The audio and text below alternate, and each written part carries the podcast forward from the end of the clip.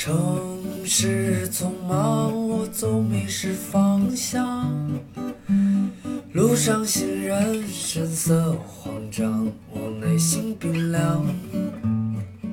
Welcome to another episode of Blow your mind，两个人的公路博客。大家好，我是峰哥。我是简丽丽。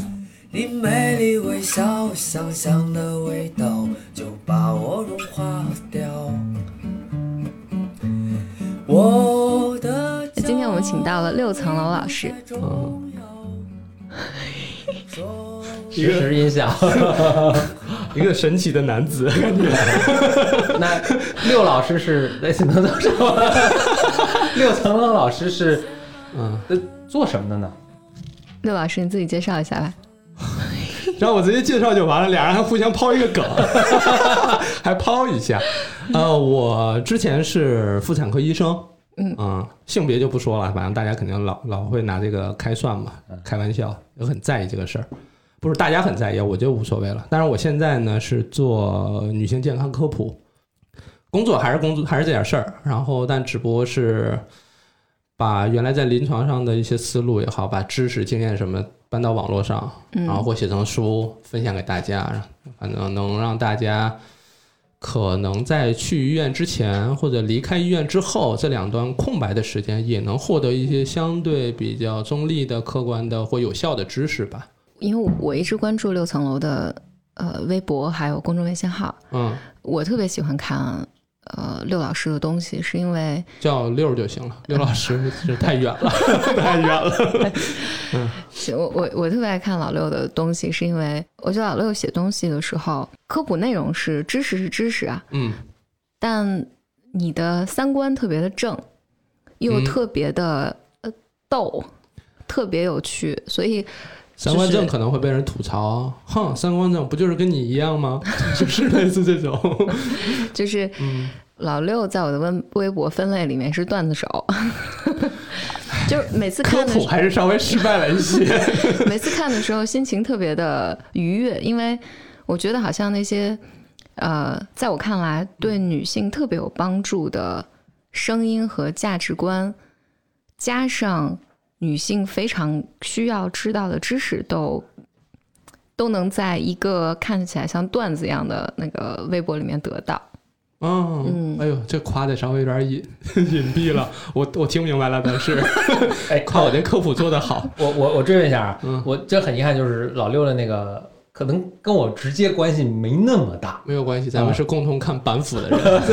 对，我们一起看板斧，呃，所以我看的不多，但是我很好奇，刚才简历刚才说说，呃，说做科普，但是还里面还有一个三观的一个东西。嗯，那科普的老，我觉得就是哎很中立的一个事事实的一个东西，科学知识一个东西。那这个三观这个东西怎么融合到里面的呢？呃，你说三观这件事情吧，其实我不是很理解，我甚至到现在三观是什么，好几个人跟我说的也不太一样，但可能就是你表达出来的你对某件事情的一些看法，你展现出来你可能对同类事情或者类似的事情的看法，可能在一件事上你都体现出来了，大家可以看到了你在背后的一些思考。嗯，他认为这些思考可能跟他想的一样，或者说跟某些他理想当中的状态是一样的，所以他认为你这个三观还不错，对吧？他是这样的评价。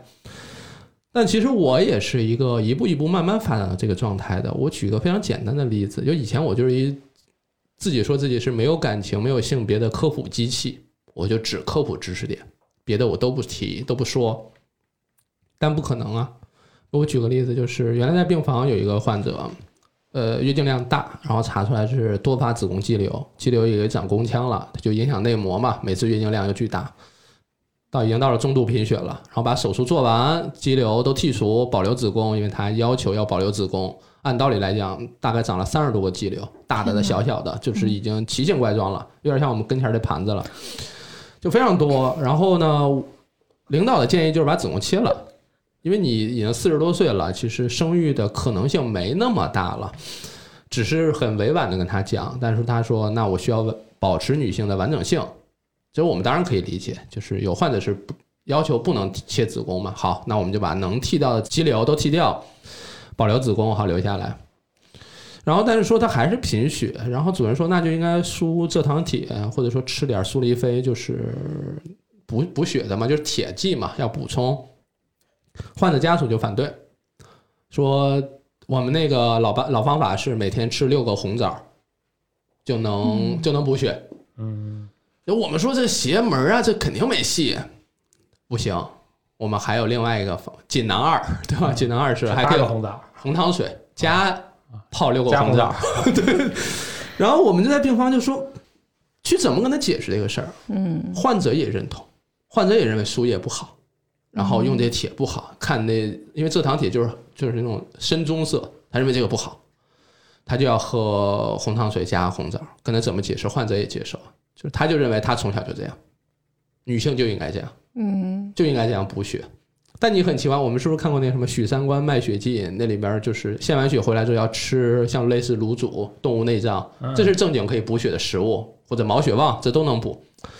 但到女性这边就是这样，但好像，比如我作为一个女女孩大家都会说喝吃红枣就能补血，对呀、呃，喝红糖水就会呃大家是怎么样？从。颜色上做这个判断吗？这是以色补色，？OK，但同时那肉也是红的呀，朴素的一种啊，肉也是红的呀，嗯吃肉嘛，嗯对吧？你吃有好的呀，，OK，肉是确实能补，嗯但肉给谁了呀？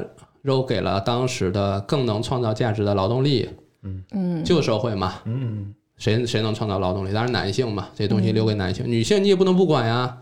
那就让你吃点红枣。啊、而且能够让女性觉得好受的，觉得还能觉得自己倍感关怀的，恰恰都是一些甜食，嗯。因为甜还是会给带来大大家带来愉悦嘛，多巴胺什么之类的，嗯。高兴嘛。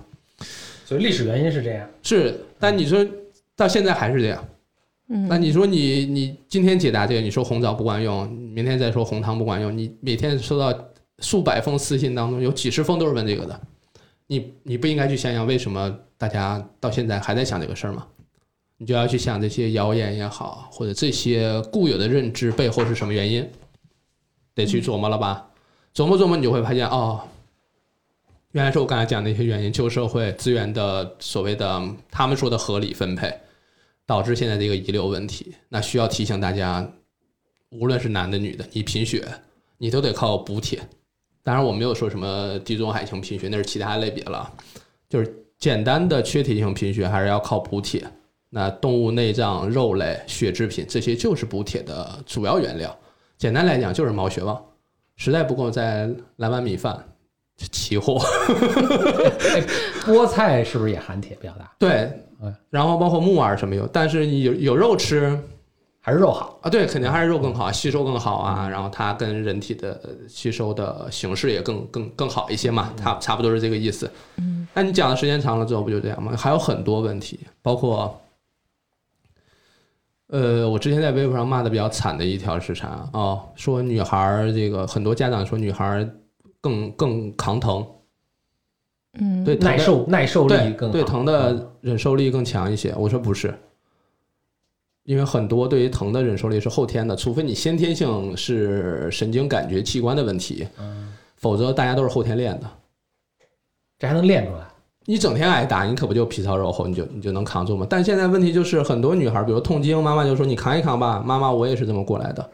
嗯，然后你说跟她说你可以吃点布洛芬，姑娘就说那我妈不同意，嗯，因为她认为所有女性天生就应该疼。但你我问了几个国外的朋友，他们就说我妈妈打小就说月经就不应该疼，她就没疼过，所以我这儿也不能疼，我这儿也不应该疼，对吧？就是打小吃布洛芬、短效避孕药什么之类的。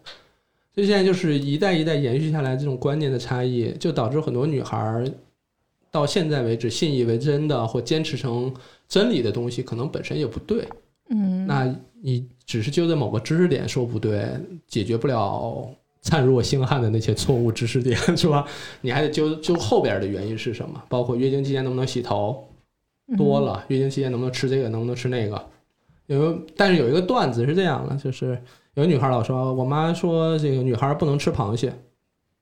我说啊，哦，好像是我我我觉得好像也有这个观念，好像是说女孩吃螃蟹就嗯不不易受孕，还是嗯就你容易寒容易流流产什么之类的特别啊啊，特别奇怪，螃蟹这个是一个很好的例子，是从过去到现在的一个变化。但我先把这个梗给你们讲完。就很多说啊说妈妈不让我这个吃螃蟹，我说是因为螃蟹贵，哦，是因为这个原因。OK，就后天后来是这样，但是原来就是关于螃蟹的这个 笑话很多，说过去人不让吃螃蟹，原因是什么？因为这个螃蟹啊横行霸道，因为它横着走嘛。啊，说女孩要吃了螃蟹，将来生出孩子，孩子也是横行霸道，哦，这好像也不见得一定是坏事。就很邪门，对不对？听上去这样很邪门。然后呢，就是后来说这个他们自己都觉得很邪门，他说改了，说不这么样。他说女孩啊不要吃螃蟹，因为螃蟹啊在那个笼子里，脚都连着脚，然后在里边勾心斗角。好，说不要吃女孩不要吃螃蟹，因为你将来生出来孩子容易勾心斗角，嗯，都是这种邪门儿的。那粉丝儿更不能吃了。对，就类似这种啊，就特别奇怪。但其实你说过去的人他不懂这个时候，他怎么去去去理解呢？很多过去的人可能吃了螃蟹，因为没有做干净，嗯嗯，没有做熟就吃了，因为确实有寄生虫，你没做熟嘛，你吃了你是不是感染？你可能就对于下一比如怀孕有影响。但大家过去是不是对寄生虫也好，细菌也好，他是没认知的，他只能用他能当时能理解的话语去观去解释。察到的这个嗯这个东西。嗯对现象，所以过去的人其实比较擅长是，我看到了因，也看到了果，中间我看不明白，我就让这两者强行联系到一起，嗯嗯大概是这样一个逻辑。过去还好使，但现在可能大家一看就觉得很奇怪了。所以反很多这样的谣言或者说说法，到现在就行不通，你就要去解释。解释的过程中，你难免会涉及到很多背后思考和逻辑，他们就会突然发现说，哦，原来这个背后的逻辑是这个样子，原来这个东西是由这样一步一步演化来而来的，他就会觉得你啊，刘老师你三观很正啊，你去探索后边的这个逻辑了，所以你怎么怎么，其实没有，只是因为你反复去重复，你总要去想想背后什么原因，就这一个动力而已。只是我见的多了，所以我想明白了，我分享给大家了。嗯其实过去好多老师都写过，只不过大家没有看到而已。对他们就说啊，这是刘老师讲出来的。我说不是不是不是，这是好多前辈老师做研究、做实验，他们得出来的结论。我只不过把自己当成一个喇叭传给你了，把中文翻译成中文讲给你了，仅此而已。其实类似的过程，其实我我当时在新加坡的时候是九嗯十年代，新加坡也是一一个很多华人文化，咱们都咱们不都二十来岁吗？怎么九十年代 是是什么事多儿？多多，老中青三代，新加坡其实当时我在的时候，它也有一个类似的一个过程。就那个时候的新加坡九十年代，我觉得跟咱们现在在社会的发生很多变迁还挺类似的。嗯所以当时我记得我们当时在课上曾经讨论过一个，就是女生坐月子嗯这个事情。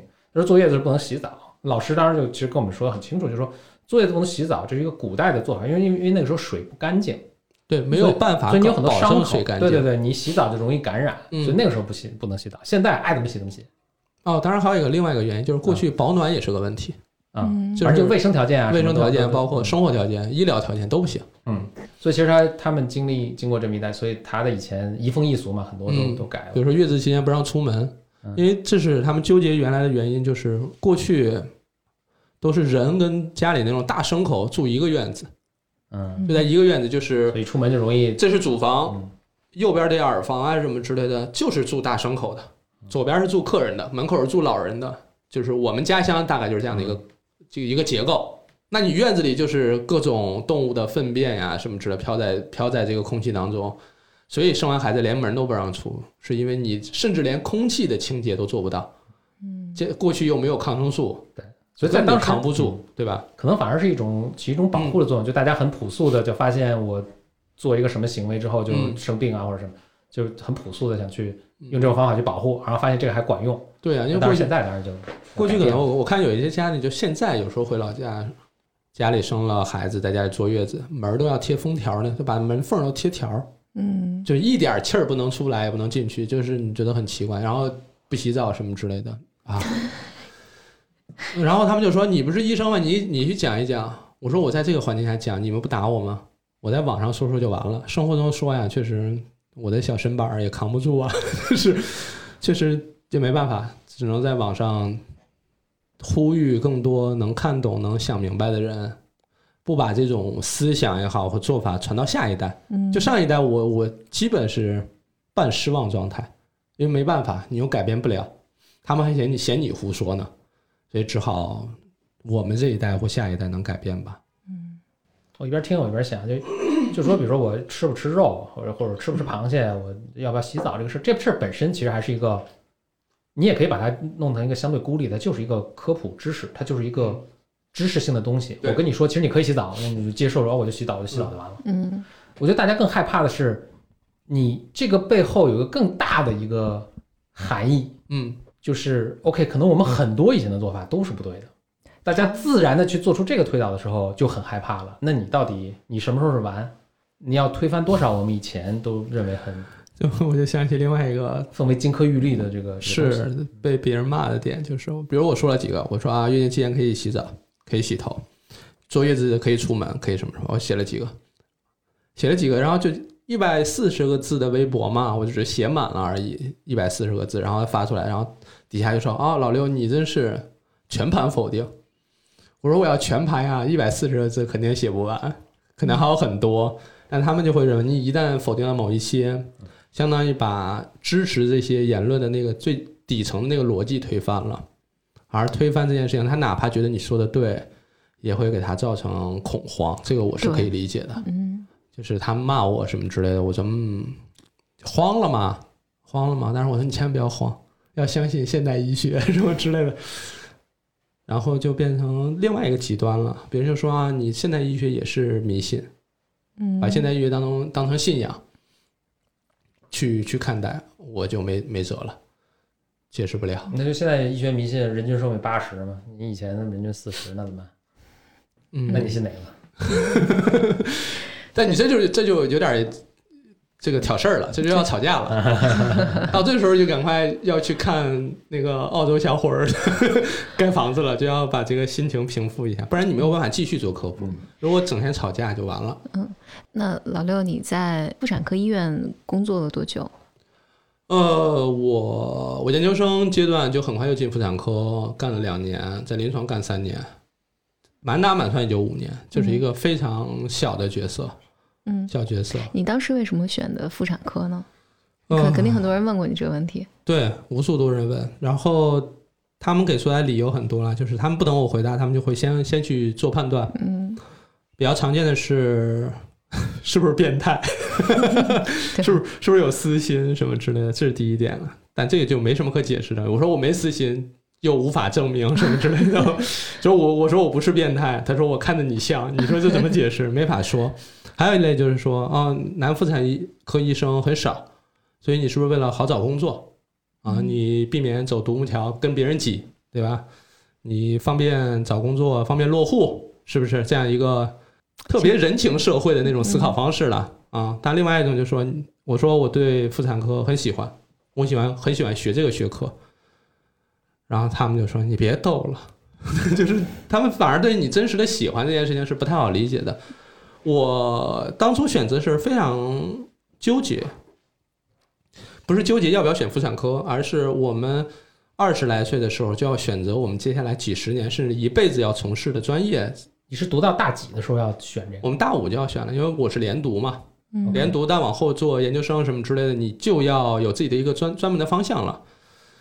你在选的时候，你你说我这后半辈子就要干这个事儿了，这对于一个二十二十多岁的年轻人来讲，想不明白的。对，嗯大概率都是没戏的。啊，我当时假装理性了一段时间，怎么怎么假装呢？就是我弄一大表儿，把我感兴趣的科室，泌尿外科、妇产科、肝胆外科，然后什么普外科，包括什么心内科，这几个我都列下来了。然后还弄了几个这个纵轴啊，上面是这个科室科研能力。老师的水平，然后病人的质量，什么还弄了几个假模假式的弄了几个表，还衡量标准，啊然后去打分，打到一半我就说，这不都是我自己瞎编的分吗？就是净胡闹。你最终选择一最好的分，得分最高的不是你喜欢的也没用。后来我把它撇了，然后我就说，那我选择我自己真正喜欢的好了。刚好就是我第一开始转的是泌尿外科，第二个是妇产科。一般来讲，对医学生而言，先入为主的思想非常重。就你一开始转外科，很有可能就是最后干外科；你一开始转内科，你就先就最后可能也就干内科了。所以我基本上选就在泌尿外科跟妇产科，就是男性和女性。实际上，嗯，就是如果不严格的讲的话，然后刚好在妇产科上了一台手术，给我给我震撼到了。那当时的导师已经六十八、六十九，做了一个卵巢癌的复发的一个减灭术，这是一个专业词了，但不重要。就是这个手术有大到从下午三点做到凌晨三点，然后就我们四个人做这个手术，然后就是肝脏、肠道、膀胱，包括卵巢，包括盆底，就是这样一个大的手术全涉及到。这对于我来讲，已经它已经远远超过妇产科手术的领域了，它完全就是一个盆腹腔的一个综合大手术。但就是我导师一个人就做下来了，然后我就觉得啊，妇产科真是太神奇了，真是太厉害了。因为你在术中的时候，你还要想着把卵巢切掉之后，要考虑这个患者的激素水平，就他不仅有外科，他还有内科的一些思考。这件事情对我来讲太诱人了。然后手术下来，过了没几天，我就跟导师说，正好在更衣室，我们又上手术，俩人都光都 光膀子？光膀子就脱光了。其实因为就是要换衣服嘛，要换这个刷手服嘛。我跟老爷子说，我说我想学妇产科，好啊，你想好了吗？他说话就这样，但 是他就是这样说话的。我说想好了，好啊，那中午订饭吧。我说哎好，然后就中午订饭吃了个饭，然后就选了。他没有什么特别高深的理由，或者说啊我前瞻性，或者我思考我未来几十年的工作跟生活，完全没有，就是那台手术实在太惊人了。我我我觉得啊这个手术我要学，我太想去靠这样的技巧去拯救所谓患者。那个患者在其他地方就已经不治了，就是当时我在医院就是航母级或者说旗舰级的这种超级三甲医院。很多很多患者就把这个医院当做他的治疗终点，就是如果这儿还治不了，咱又出不了国，那咱就别治了。很多人都是抱着这个心态来这个医院的。然后你能做了，然后你还能救了他，活多久我们不好讲，就是只能说是延长寿命，有质量的延长寿命，只能是这个样子。做了之后，我就觉得我要学这个，所以我本质严格来讲，我的专业其实学的是妇科肿瘤，所以我进的临床做的基本上都是。卵巢癌、宫颈癌、内膜癌，全是癌。反而对于接生或产科，我个人其实没有那么强的成就感。不代表说我不喜欢，不喜欢啊，我也仍然喜欢，因为那儿确实还挺喜悦的，都是好消息，基本上。但是不好请假，因为你说领导，我今天生日，我今天想请假，领导说今天病房有好好几个、好几十个孩子今天都生日，就是这种。就是这种你不好请假，就是很奇怪了。他就说这个大概是这个样子，就很难过了。嗯，反正搞妇产科搞了几年，没什么经验了。就是你你一听就是也没什么临床经验，一个小大夫，然后小角色，基本就是底层医生这个样子。所以给大家一个误区，解决一个误区，在网上搞科普的水平没有好到哪儿去，专业性也一般。真正专业好的，然后确实勇攀医学高峰的，没工夫搞科普，没工夫在网上花时间跟大家掰扯这些事儿，去琢磨哪个科普还能做得更细致一点，去糟蹋那些水果呀、甜甜圈什么的，真真真没有功夫去做这些事儿。嗯嗯，那你当时是什么原因会想从医院出来呢？多种因素的一个共振吧，用那个共振这词是不是有点太装了？这我从别人书上学的，就是很多原因，因为其中有一个原因是，呃，没有那么强的奔头，就是你会发现，因为在医院，大家工作，医生工作都在一个大办公室，就一个可能大概比这桌子的两倍或三倍那么长大大案台的桌子，上面摆满了电脑，每个人一台电脑工作。我资历最浅，我坐门口。然后里边就是有主治、副主任、主任，包括大专家。你往扭脸扭脸一看，哦，五年后我就是这个样子，五年后就坐到里面去了。十年后我就在那儿了，二十年、三十年我就坐在那儿，我坐在里头，当当了一个主任。下午三点下了手术，坐在那儿吃着冷饭，然后琢磨着说手术是不是没做好啊？止血是不是没到位啊？会不会出血啊？这患者一会儿去病房看看吧。在那琢磨这些事儿。我想看三十年后我还是在干这个，不是不好，就只是觉得啊，看见了三十年后就是那个样子了，就觉得没有那么强的奔头，因为我心理上还是十六岁嘛，就觉得我应该还会有变化，还会有新的东西，就还在想这个事儿。又觉得嗯，而且有时候说的稍微现实一点吧，不是所有的单位或领导都允许你可以有一个很好的发展。就是我举个例子，就是有些医院啊，不是说我们医院，有些医院五十张病床，有四十七张都是产科，只有三张是妇科。你又想搞妇科，但领导就也收不上病人，你也搞不了妇科。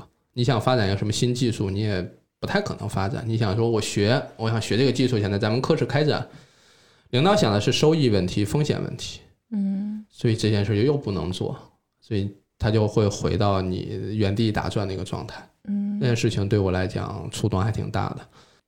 当然，外部也有很多原因了。你比如说，你做科普，确实你会做的过程中，你会发现越来越多的人确实需要这些东西，有好多内容又瞎写、瞎说。这事儿我还专门找导师聊了聊，我说我是他关门弟子嘛，这说起来可笑。我跟老爷子说，我说我我不想干了，我想走。啊，不干了，那别干了，没前途的。就 都是这么一个人，不干了，想好了吗？啊 你别干了想好了订饭吧？啊，没意思，就是甭干了，没前途，就是那种 那种作风。然后我说我想去做科普，好啊，做吧。我说这还有别的交代吗？别瞎写啊，别骗别人。我说是。然后他说你只要好好写，还是能写的，不然你让那些微商、药代，你让他们写啊。这个东西你没有专业的人去写，那肯定就是别人去写。嗯别人写还不知道是什么居心呢，有点自夸是不是？就是你至少你专业，你可以去写这个东西，你至少比普通人专业一点，所以你可以写这个东西。我说好，只要你不在意，我就就放手去干了。他说我不关心你，我说可能他啊这老师好棒啊！挺好的可。能桃李满天下了，也不太在意这些了。我觉得，就是说他没有说所谓的对于学术上或专业上那种要求，他很像一个大家长那样，他会去给你思考思考这个事儿。确实，他早些年也觉得当医生没劲，那我觉得啊还好，所以也没有太多顾虑就出来了。但家人还是有点顾虑了。我爸的第一反应就是啊，那我还怎么跟别人去炫耀？三甲医院的医生北京医院，嗯你想想看，在河南三四线的小城市，这对于父母来讲，哇，他们自己都觉得可能觉得自己闪光吧，在人群当中，我反正反复劝他们要冷静，但他们还是觉得很值得炫耀。因为其实我后来理解，他们就是岁数大了，他们很难自己再创造出更大的价值了，所以他们只能用已有的这些价值来支撑他们往下走什么的。所以我也能理解他们去跟找老朋友炫耀，有些很多事儿都反复讲过很多次了，慢慢也理解了。但他们确实对这件事情来讲理解不了，他们觉得你疯了，嗯，你疯了，你是不是要去搞传销了？就是就是觉得你疯了吗？你是怎么回事儿？你想？然后我用了一特别巧的招儿，我就没说，我说那要我这边刚好换了一个租了一个新的大点儿的房子。你们不是没来过，来的比较少吗？我说你们来来来这儿住一段时间，然后他们来住了俩月，他们就会发现我每天在单位工作嘛，早上六点就起来，因为离得远要上班，八点就要到公司，啊，不到公司了，到医院，晚上八九点才下班，回到家又搞科普做答疑，做到凌晨两点，啊，睡四个小时，早上六点又走了，因为他们岁数大了嘛，他们有时候起夜，他们就发现你还在干，还在弄。弄这些东西，还在说说语音啊，打字，他们就觉得啊、挺辛苦。临走之前，他们就说啊，要不就辞了吧，看着也挺累的。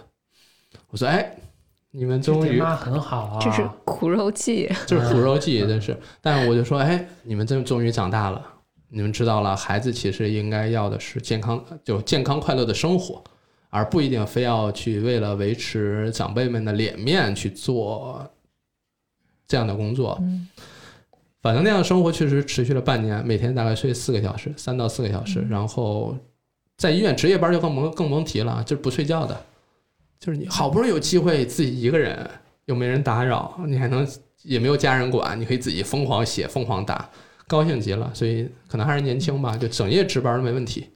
所以你你是特别爱写这些东西的，对吗？就是呃，这些科普是有人逼你做的吗？还是你你是怎么开始做科普的？第一篇写的是什么？为什么写？呃，第一篇写的记忆犹新。我首先这件事情非常高兴，我到现在也仍然很高兴。但由于其他很多事情，就是你没有办法全身心的去一直去做科普，你也得去做别的事儿。第一篇写的是宫颈糜烂，毫无疑问，因为我本身我研究我我研究生阶段做的项目就是关于宫颈病变或宫颈癌，还有 HPV，包括疫苗这些问题，所以这个其实也是我微博上科普最多的一个内容。第一篇写的就是宫颈糜烂，而且很邪门儿，我是在豆瓣儿写的。想起来很奇怪，是不是很奇怪？因为我我那个时候是一个，起码反正也是，可能现在就变成骂人的词了。那时候是一个文艺青年吧，也是看看书，看看电影，评评电影，想看这个电影打个分什么的，还是那个阶段。我跟你说啊，我你目前这两位主播最初开始搞创作都是在豆瓣儿，我还以为搞什么呢？我们这个节目可能大家一起来缅怀一下这个当时豆瓣儿的时光啊。但但现在当然，豆瓣儿也仍然是一个没有办法取代的一个东西，因为没有没有一个同类型同类型的产品了。嗯，但这个不说了，就是我刚开始就是看电影，然后讲看书什么的，在上面分享分享。平时还画画嘛，就画画画，就是完全就是一个纯粹的，我不知道，就是一个自我展示吧。那个时候，然后无意间看到有人在讲宫颈糜烂的东西，然后我说啥呀？讲的是是都不对。然后我就点了点进主页一看，我说哦，原来那卖药的就卖东西的嘛。哦嗯，我说啊，这写的不对。然后我当场我就给人回复了，我说说的不对，这个事情应该这么理解。然后我就写了写在底，就一开始就是回复，写了几句，这事儿是怎么回事儿？这词零八年教科书已经废除了，就是过去医学研究不清楚的时候，我就说一下留留下的这个历史遗留问题，只是看着像糜烂，但它实际上是一个生理现象。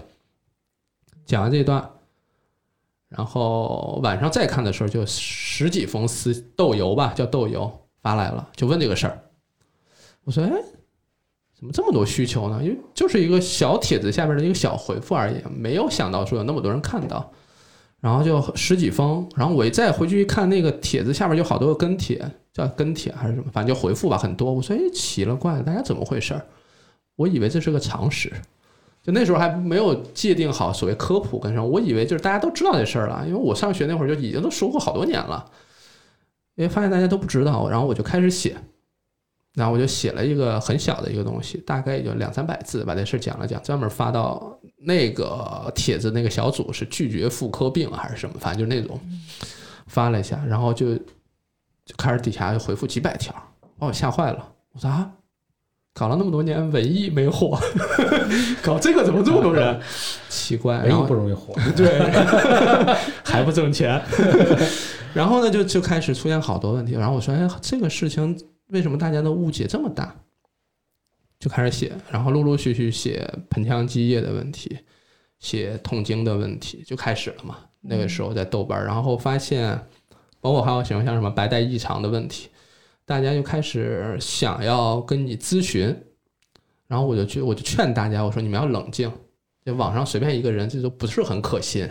即使你觉得他内容可信，但你也不要觉得他就是没有任何私心。我说，包括我在内，就我也可能是个卖东西的，我也可能是骗取你的信任，然后让你，对吧？割韭菜的，我要割你的韭菜，对吧？就是会说这个。当时，当然当年还不流行这个词啊，还没有韭菜这个词。对对对，就是，但是他们就还是发私信过来，然后发了很多。他们到什么程度呢？就是豆油是不能发照片的，过去，他们就把那化验单手打下来，每一个字、每一个数字、每一个什么检查的结果，他都给你打下来。我大家有，极大的焦虑，然后我觉得太困难了。我说这个豆油怎么连个图片都发不了，真是太尴尬了。然后那时候想说，那弄一个弄一个公众号吧。当时刚好是一五年一几年开始流行公众号，一四年开始流行，对吧？我一五年开始弄这个事儿，我说那弄个公众号吧，大家至少可以一个比较有效、高效的沟通。当时刚好出门诊，我是在第十一诊室，哦，这是为什么你的公众号叫第十一诊室？就是医生有时候起名字就特别粗糙、简单、直白，而且那个诊室刚好医院门诊在修新的门诊大楼，然后其他门诊都挤到一个小楼里，妇科在六楼，然后我那诊室就在六楼，所以我就叫六层楼，然后起，然后刚好第十一诊室，就这点事儿。大家说你肯定有什么故事？没故事，特特粗浅，就是特直白。然后就开始做这个事儿，开始做公众号，然后去做科普，就会你越做越发现，哇，怎么这么多人不知道？哇，这些人怎么回事？因为讲一遍不明白，还要再讲，而且你还有对手，就你把这事儿刚讲明白吧，那边那搅局的啊。莆田系呀、什么微商啊，又就发明一新的来，混淆视听，又发明新的来，你就说嘿，有内容可写。刚开始还是一个给你提供靶子啊，对，还是一个那种互惠的关系，还有点就说，哎，最近他们怎么不编新的谎言了呢？真是没劲，是吧？没得可写了。啊，对，有时候还会有这样的顾虑。后来发现哦，不是，还有很多过去陈旧的、不知道的、没发现。就你做的越久，你会发现很多问题就都浮现在你眼前了，然后就说啊，能写那就写呗，大概就这么个过程。你觉得在你做科普还有做医生的时候，因为我想见，我觉得医生你你见到的更多嘛，那那是会，我觉得会激起更多的情绪反应吧，嗯嗯，就是人间悲喜故事嘛。对，呃，你觉得在做医生和做科普的这这些过程里面，你觉得就是你觉得哪些这种人的偏见或者是一些谣言，嗯。嗯，是你反复打，像打不死的小强一样在打的。嗯，先说一个稍微轻松点的吧。有人在网上问说，如果患者看见你是男的想退号怎么办？嗯因为你是男医生，我要退号。嗯我说我会第一时间把那个单子接过来，然后上面写上退号，盖上我的签名章，我说去退号吧。因为你没有办法，你说来来来，你坐这儿，我给你好好掰扯掰扯男医生这个事儿，可能吗？人家不说你臭流氓吗？对吧？本来还好，现在直接变成臭流氓了。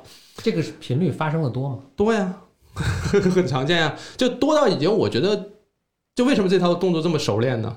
就是练出来的呀。就说一进来，你一看他第一个表情，就是有时候我们也会观察微表情，一进来他一皱眉，嗯大概就知道是什么原因了。然后接下来他就会扭扭捏捏往前走。然后我们说要查什么，比如他要查宫颈，我说好，那脱裤子上检查床吧，脱一边裤腿就行。这时候就开始，他就他不做动作，他就在那儿看着，让看着你，然后什么？虽然旁边也有护士，因为我们要求是旁边也有护士，不做这个动作。我说哦，那你把号给我吧，我给你退了吧。旁边有那个女医生，你找女医生看。因为患者说出来，他也觉得尴尬，他也怕伤你的心，对啊，我们也能理解。那我们就自己知道这个事儿，你就接过来，你就给人双方都有个台阶就下了，嗯，差不多是这样。但这个反正挺常见的，在北京也很常见，更不要说就其他城市了，可能更明显一些。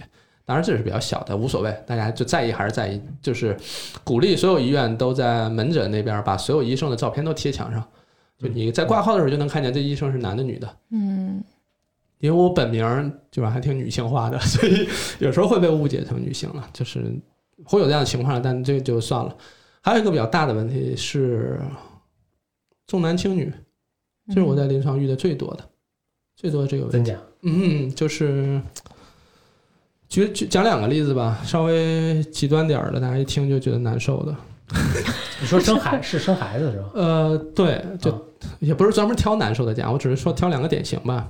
有一个家庭就是，那女的是来做引产的，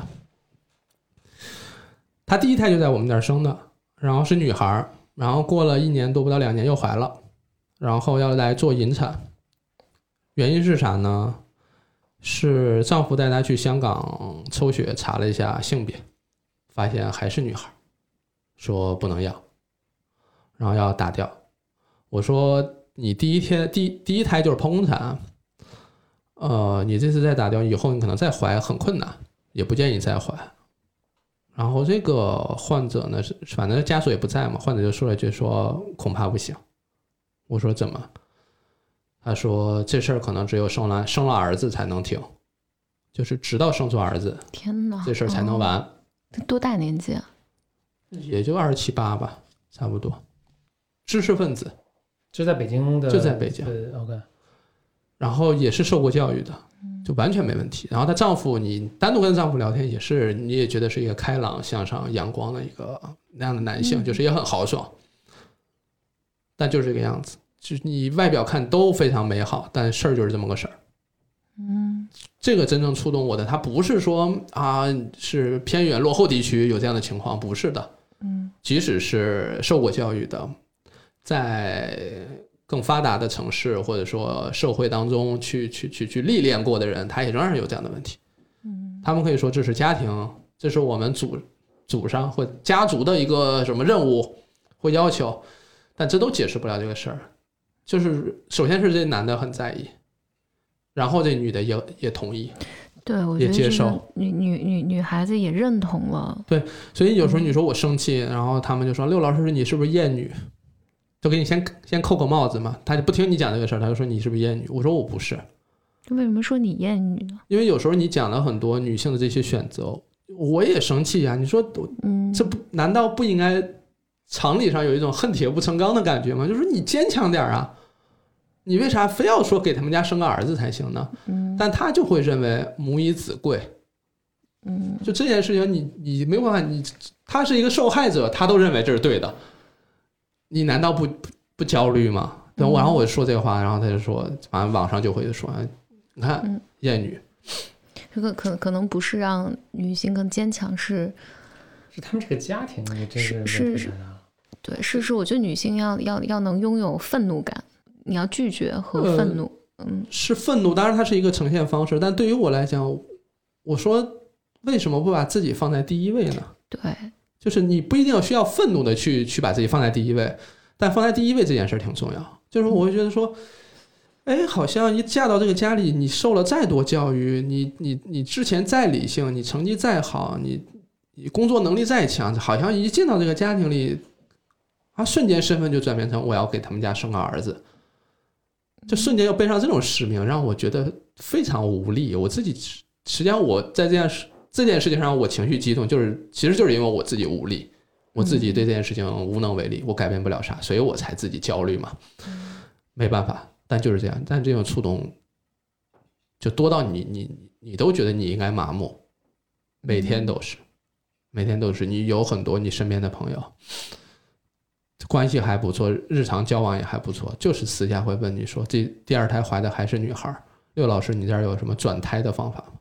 啊，就是吃点什么药能把女孩变男孩？我勒个去！然后，但我跟你讲，这可是这还是个博士，就是也做了，也是做研究的。对，你就觉得研究什么的？数学博士是。材料还是什么的，就做材料的时候，就就很奇怪。就一到这件事情上，就你会觉得啊，学的是个啥？就是啊，我的朋友应该不会听吧？就应该不会听。但就是你，就我我反正我说这个，我现在说起来，我还是会冒汗，还是会嗯觉得焦虑，就是身上就会啊出来这个感觉，就是有点像更年期那种，呜一下就开始冒汗。嗯不舒服，会不舒服，就是嗯这比那种从偏远城市来的、落后地区来的那种还要难过，对，因为我们确实也有遇到，就从外地来的，然后来这玩来了，其实不是来玩的，来托托人找关系，然后来看看是男是女的，然后看的是男孩儿，然后就想回家生，但在这儿就破水了，对吧？破水了，然后送过来，然后生。但你说那些看男孩儿女孩儿的，不就那些就是这种江湖骗子吗？嗯，所以不准。不准呀、生出来是女孩儿，产妇还没有出产房呢，丈夫就找不着了，啊，就没了。因为你孩子出来之后得让大人看嘛，嗯没有大人，就丈夫就不在，然后我你半夜两三生孩子一般都两三点啊，有时候半夜嘛，你跑出去去找，我有好几次就是出去去找，就看就你就眼睁睁看那丈夫就要上出租车就要走了，然后我我不知道，就是说我要往好了想，就是啊，有可能是回家拿钱去了，或者什么之类不是他的，要干嘛呢？他就不不管了吗？不就不管就要走了，就没了，就是要走，嗯。就是回来我说你还得签字呢，你还得那什么呢，或者跟他说孩子情况不太好什么之类，就是不理就要走，就觉得哎呀 很奇怪，就是我我都理解不了这个事儿。我在临床原来的时候，我这件事儿我就我自己很难说服我自己说，那你找个什么理由把这事儿能够让自己自洽一下，就嗯就很难解释。我觉得是有个相通，我是稍微差一个话题，但是嗯你说的这让我浑身肢身体不适啊。，对对对，那就让我联想起，确实有些人做的，我我这个事儿没你这么极端，但是对我来说也是让我完全无法理解的，就是比如我们家就是你你微博上经常看到，我我我很喜欢小动物嘛，嗯它猫比如养了几年，我们家要搬家了，就把猫连猫带这猫砂盆儿什么就全部扔在路边，哦撇了，就不管完全不管，嗯就走了。这猫就完，就是这猫就是因为我呃 就关注一些救救助动物的小组，他们就早上去看猫还在那儿，晚上去看就这么北京那么冷呢，猫还在那儿，猫就还等人来接它。因为我们家有两只猫，你说这个就是我也非常有感触的是什么呢？确实有好的就直接把猫扔了。嗯，就是不要了。那你说养五六年了，你说扔就扔了。然后我太太一开始想要养猫的时候，她就说猫很可爱。我说那我问你一个问题，假设猫的寿命是二十年，这二十年就是不离不弃，你能接受吗？她说能。我说我不仅能接受，我能接受两只。我说好，那咱们就搞两只。就是我养之前肯定要想，你这个是要几十年的事儿，对，嗯，你搬家这种理由，这怎么能是个理由？就而且写掉了我都不是说事先有没有想清楚，我觉得他作为一个人能做出这种事儿，是让我就他完全没有感情，就是就我觉得这像这他会有感情，他说啊我也好痛苦，好痛苦，但是扔了。就这个是就这个呃老公，比如把孩妻妻儿就扔在、这个已这真是超越了我对一个我对人的理解了，就是人就你没有感情吗？刚才老刘讲的那个女女孩子，我必须要给别人生一个儿子，而且即便我未来不能生育了，或者我的生育会损失我的生命，但相比这个，我还要留在这个家庭里面，我还要我还要去满足别人对我的预期，这个也是非常非常非常令人难过的事情吧。对，就是他接受了别人对他本不应该有的期待。对，而且本质上就是因为我们老老说那个女性主义总谈说对女性的物化嘛，我觉得这个就是一种物化，因为大家把你当成一个生育的机器，你自己也认同了这部分。我觉得这里面认这这个认同里面包含着我自己是没有什么价值的，除非我生了一个儿子。这里面有太多的那个层面，让你觉得这个事情非常非常的令人当然，我猜这个就比如说刚才故事中这位女性，她她可能也抗争过什么，但是她可能真的觉得我没有太没有什么选择。就是她那个眼神里，实际上是她生第一胎是女孩的时候，我觉得她回到家经历的那一切，早就让她第二次再来的时候，就眼神，我个人感觉，我当然我我我可能太感性了，我看的就是空的，就是被折磨的，就是没有没有东西，就是也没有难过，也没有反抗，也没有说是我欣然接受，就是没有东西，就这样一个东西，就是叫解离了。是吗？哦哦，叫这个东西，那我太粗俗了。什么叫没有东西？不是不是解离了，大家也听不出来是吗对然后我没有没有东西挺好。我就跟他讲，我因为我那时候在临床上，我就说，我说大家都是受过教育的，我还是要跟你说一下，对于生理层面上啊，从仅从生理层面上来讲，生育对女性来讲是一个弊大于利的事儿。嗯情感上我就不说了，其他的心理上什么我就不敢，这不是我的专业，我也没法提。然后他说完之后，他说不用说，我知道这事儿我知道，就是那种难过，属于是那种道理都懂还过不好自己的那种难过，嗯，就没办法。然后他就盼着赶快生个儿子，把这事儿结束掉。对，这个我必须要说一下，就是这是结束不掉的。他人对你，就如果你在的这个系统，你在的这个环境或这个家庭，没有能力把你当人看，不管他们是主观的恶意还是主观没有恶意，但他们没有能力把你当人看。你生完儿子，还是不会把你当人看的。没有能力，这个说的太好了，因为没有能力这件事情，其实把他们本身的恶也隐藏了一些。我我那天在微博上发了一个，也是反正哎，整天捅捅娄子，骂我就说，有一部分父母或长辈，他们对于婚恋或生育这个情况，其实影响了女儿，尤其是对女儿的婚恋或生育这件情的的看法，或者是逻辑的闭环，其实影响了下一代女性对于这件事情的看法。比如上学期间，他不让你搞对象，原因就是如果你搞对象，很有可能就偷吃禁果。你偷吃禁果，在他们理解就是贬值。对对，我从我的长辈经常听到这个，你就不值钱了，贬值了。贬值了。对嗯，他也不让男孩搞对象，原因是什么呢？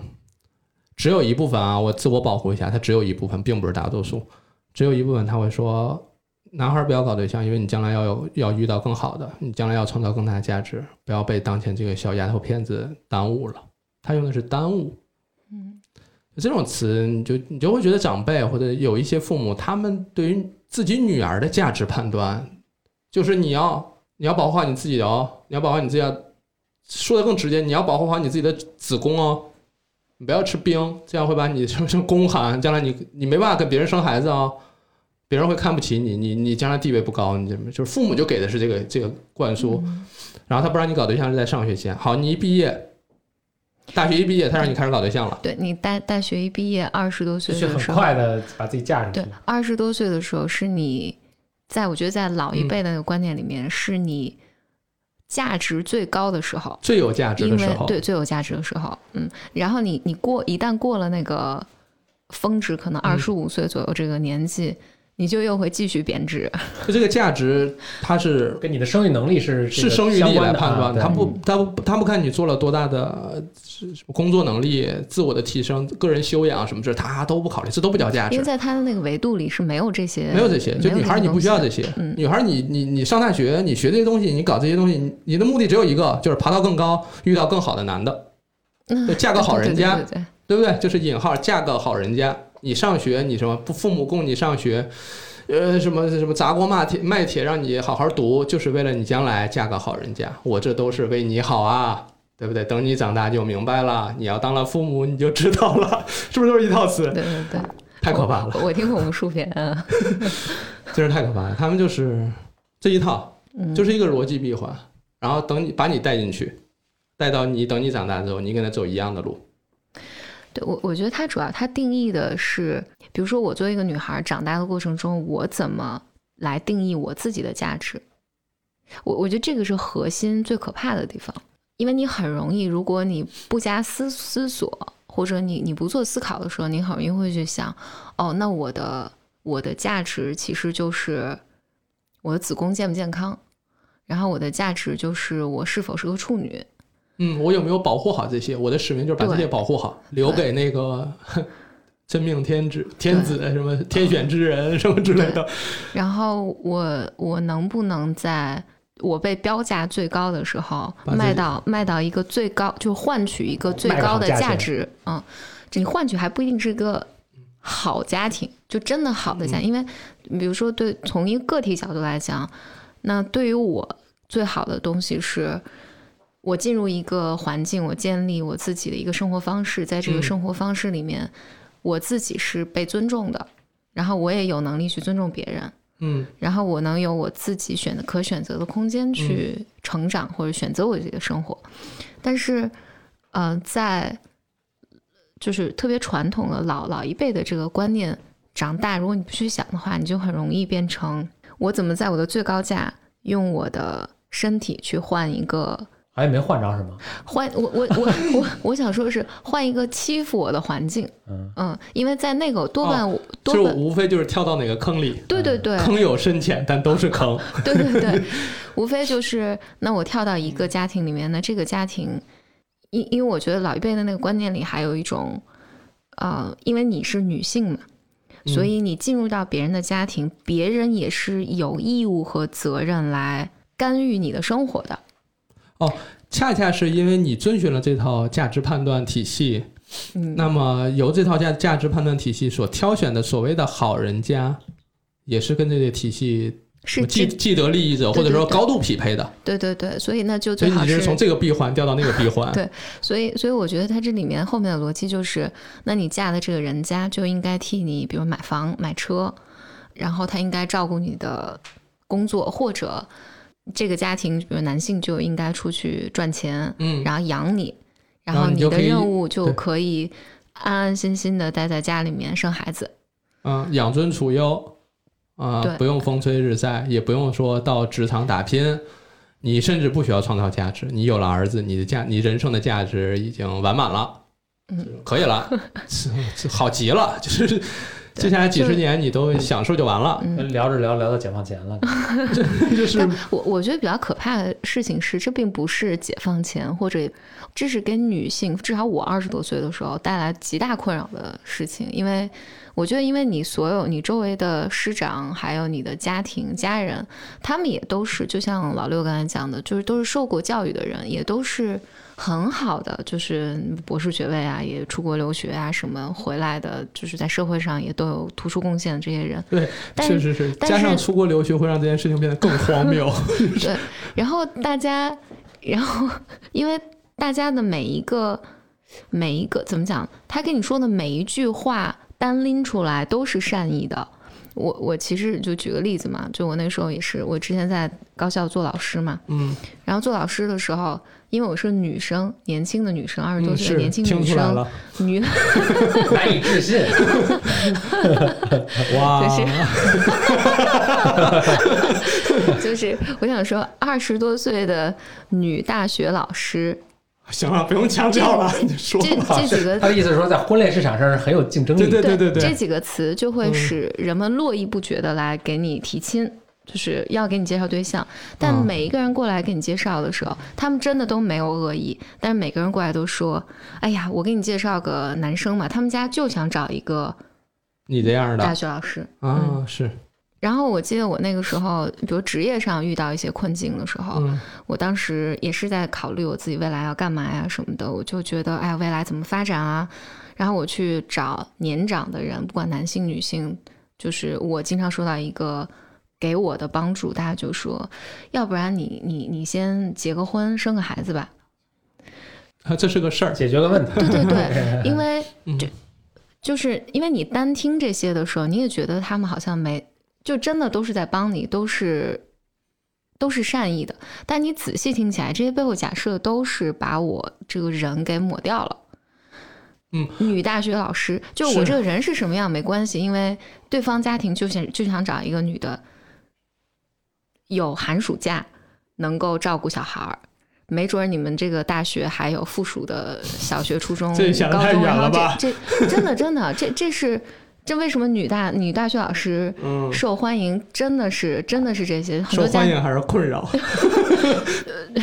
受欢迎的是，反正作为我我就觉得很困扰，就是他这个一套这里面传递一个信息，就是女性你我们没有真的把你当成一个人来看，你也不必把自己当成一个人来看。啊，就接受吧，这就是生活。我跟你讲，我在临床有一个，就是你妇产科专家啊，老师，这都是领导。他们说你你这个不怀孕啊，不要孩子呀。我说我还没想好呢，我们俩人。然后主任一句话特别逗，就特别就特别的怎么讲直白，就是你先揣上嘛，就是让你先怀上，怀上再慢慢想。这还怎么慢慢讲？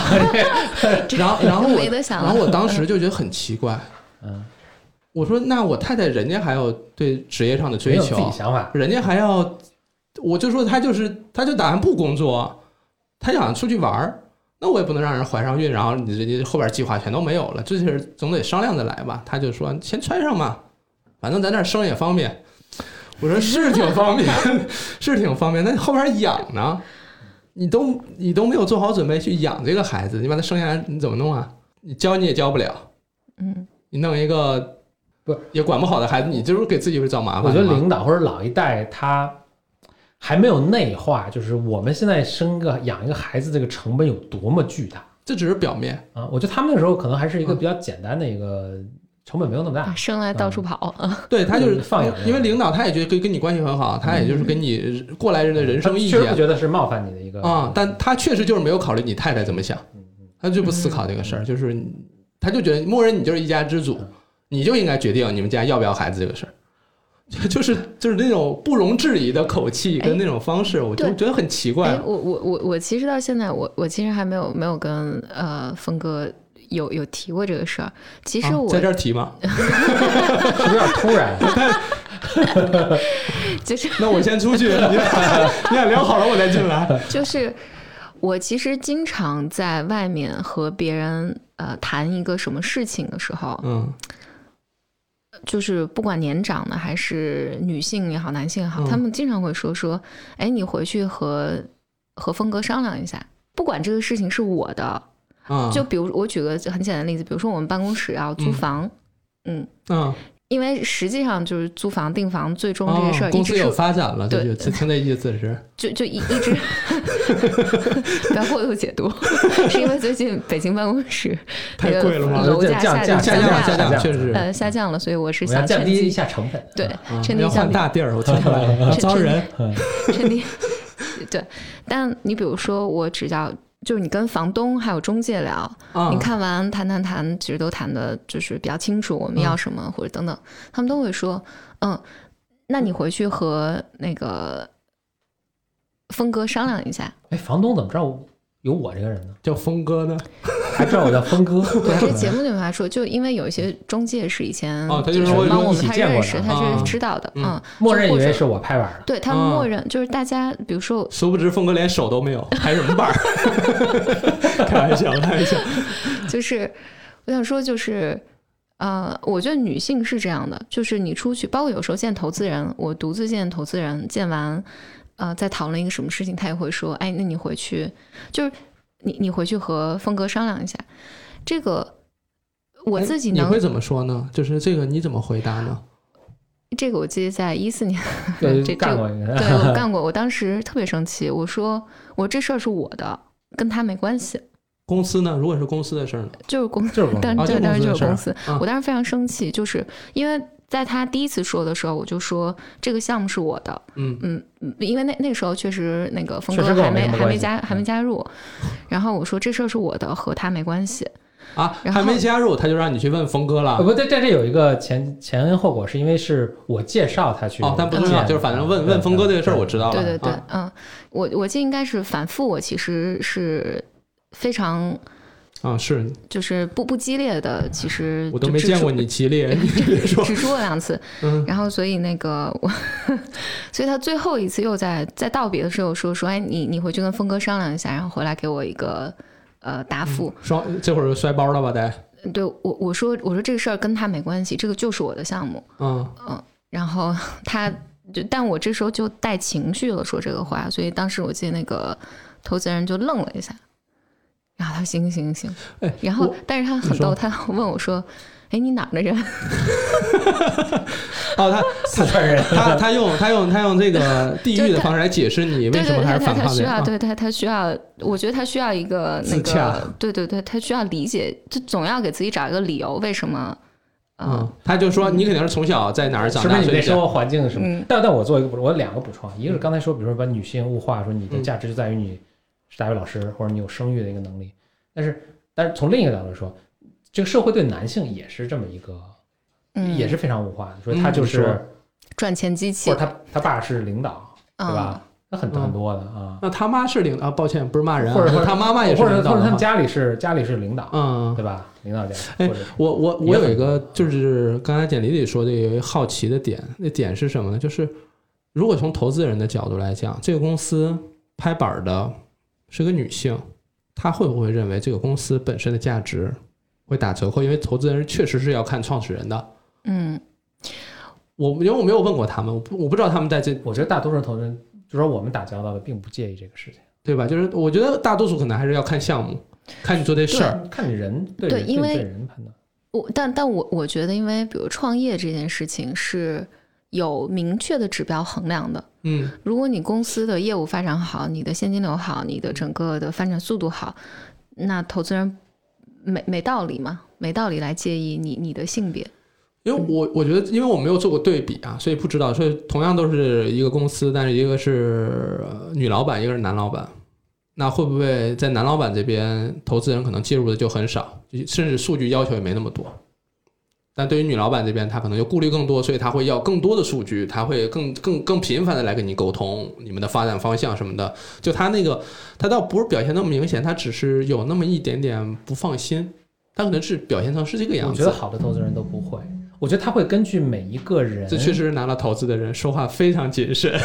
对好的投资。但是，你作为其实创业者，你也要选好的投资人嘛，因为不好的投资那当然人是一个非常痛、很折磨你的。那当然，他会根据你这个人的情况，比如呃，咱不说别的，你比如你你是不是很有经验，对吧？他会在给你的、给你的这个建议的细致的程度是会不一样的。但我并不觉得男女是他一个判断的维度，就像咱们前面说的，一个人的种族肤色不应该是你对对对对对判断维度。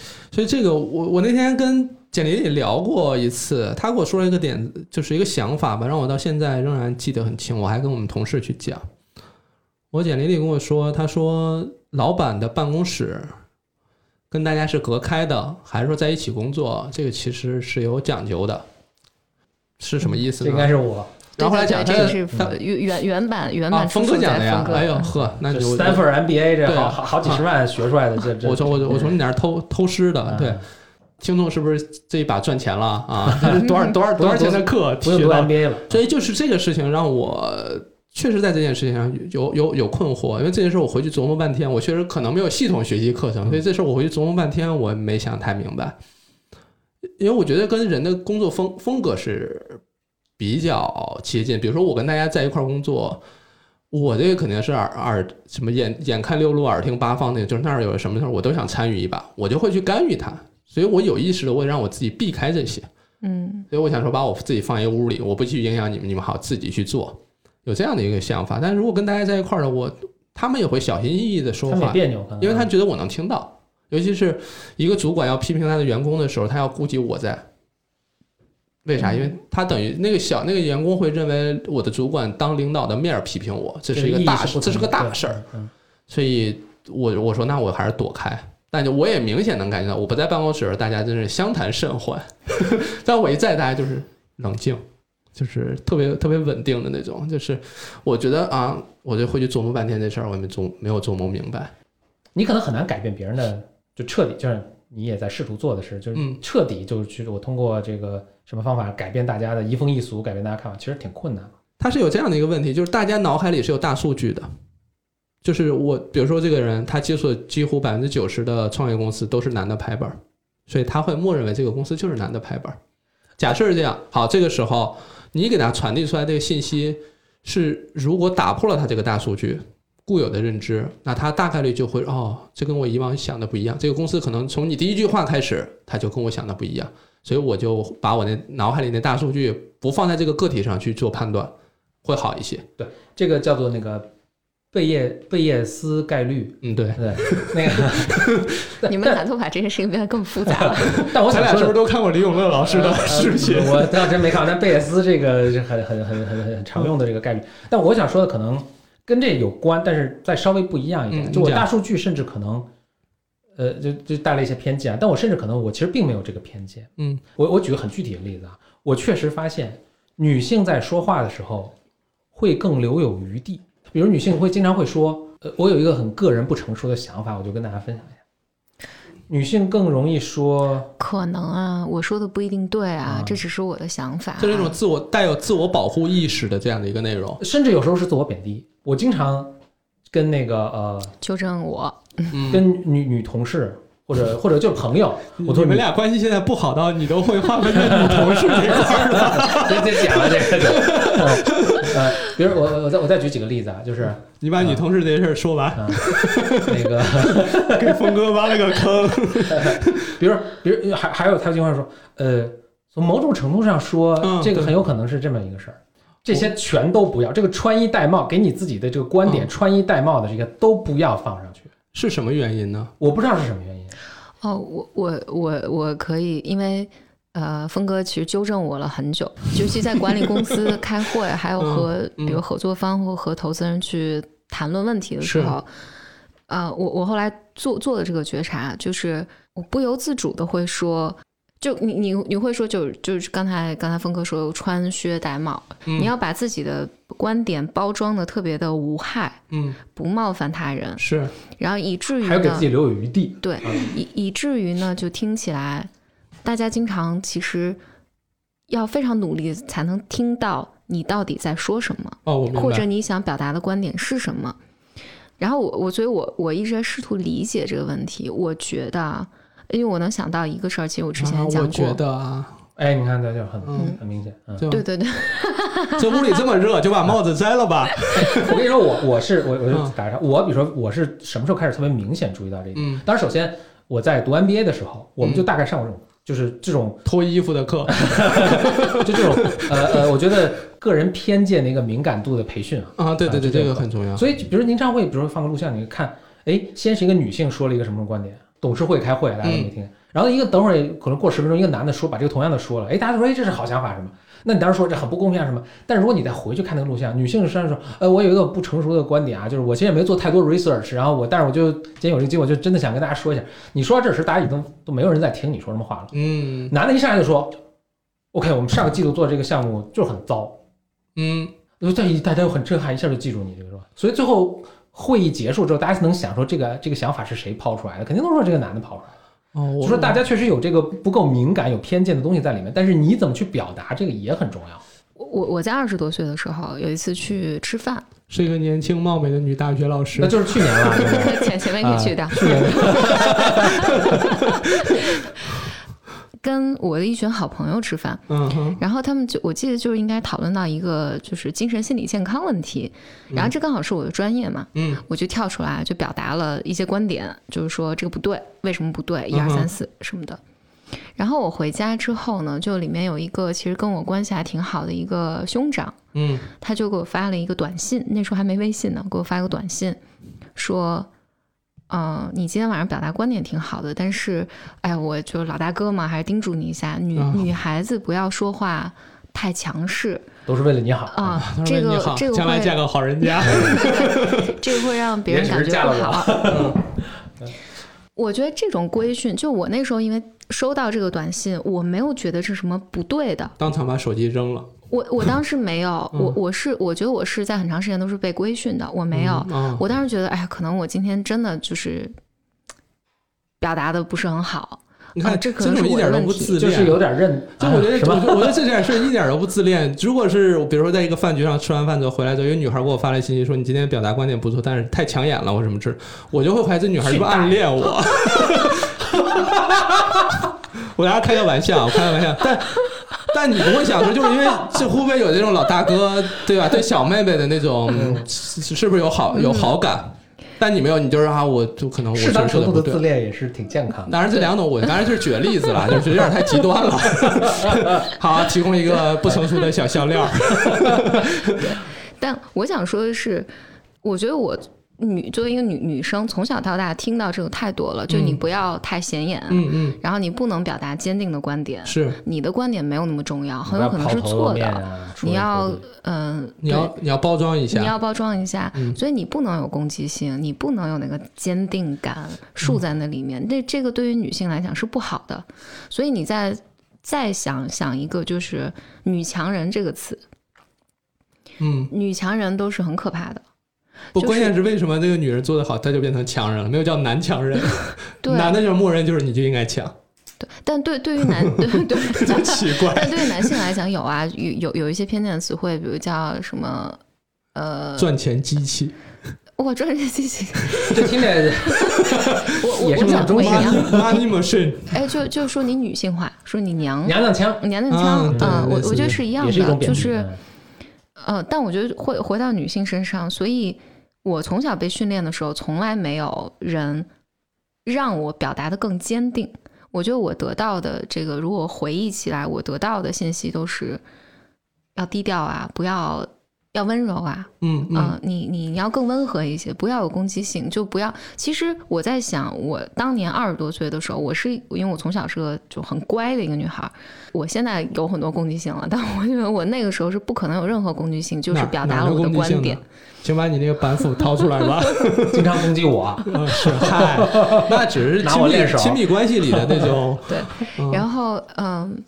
我我觉得我可能就是正常的表达了一个跟大家意见不同的观点而已，但就会说你这样对你的女性整个身份角色都都不好。我觉得我在听的时候，我我我在我在想两个事儿。我我先讲第一个吧，我先讲第一个，我就觉得，那我会觉得说，是不是在女孩在成长过程当中，她就会出现你的意见没那么重要，可能打小就告诉你你的意见没那么重要，你的意见如果没想好的话，你就先不要说，你不要讲，然后你可能是不是会对自己的意见就会就是你自己的想法就会觉得啊，我可能不成熟，我可能没想好，我要不先别说，或者我要说的时候，我是不是得先包装好一下，不要让大家觉得我这样那样的。这个给我的感觉就很，它可能不是跟女性那么典型相关。就原来我们家，我还有个弟弟，大学我回来的时候，回到家里过年回到家，大家聚餐吃饭啊，由于我弟弟因为高考成绩不是很好，他复读，在我们家地位就变成最低的了，就是那种地位，你懂吗？就是你最应该就是把学习做好，你没做好，你要复读，你没有考上一个像样的大学，没有像你哥哥那样让爸妈这个脸上有光，就是我父母光宗耀祖，啊，对，倒那倒不至于，就上一大学而已。然后呢，就这个时候就会出现我弟弟在家里表达的观点不被嗯嗯，不是采纳的事儿，都不被完整听到不。被听到。然后我到现在仍然非常非常难过的一件事情，就是那年夏天，就是成绩出来不好要复读的时候，我弟弟特别小心的给我发了个微信，说今天是我生日，因为爸妈都不记得，爸妈就不提这个事儿。然后因为到时候我还在学校，然后我就特别难过，就是就是成绩没考好，嗯，然后就就就是这个样子。然后我弟就是，我觉得他可能到现在仍然还记得那年那年的那个事儿。在那段时间，我就发现我弟在家里表达观点非常懦弱，嗯，就是他就像会出现说：“哥，我觉得我这儿有个这样的想法，我不知道要不要跟爸妈说。我我有个这样的想法，然后要不你跟爸妈说一下。”我说：“那咱们过年在家里一块儿说。”他说我：“我可能没法讲，就是会有这样的一个问题出现，就是这是一个在家庭里面这是一个短暂的时间，但现在我弟弟后来也上研究生，然后又搞乱七八糟的，比我还厉害，然后我爸妈就不说了。我爸妈还小心翼翼问弟弟，问我弟弟说啊，你这个工作有哪些可以值得炫耀的地方？你给爸妈讲一讲，就更 用用更通俗的这个语言让我讲给我这些老伙伴们。这不就是父母的样子吗？就是典型非常典型的家庭了。所以你说这就是很可笑了。但我弟确实有那么一段时间非常不自信，嗯就不敢表达，在家里因为某件事情没做好，变成了一个话语就失去话语权了，没有人在意他。就我那段时间，我可能在家里也是一个刚好进入大学一个一个非常锐利的一个阶段，就从嗯高中到大学，你又看了很多东西，你见了很多不一样的东西之后，你变得非常锐利。我在家里表达观点非常尖锐，反而我弟基本不讲也不说，甚至就是会小声跟我说，让我再跟爸妈说，就会出现这样的问题。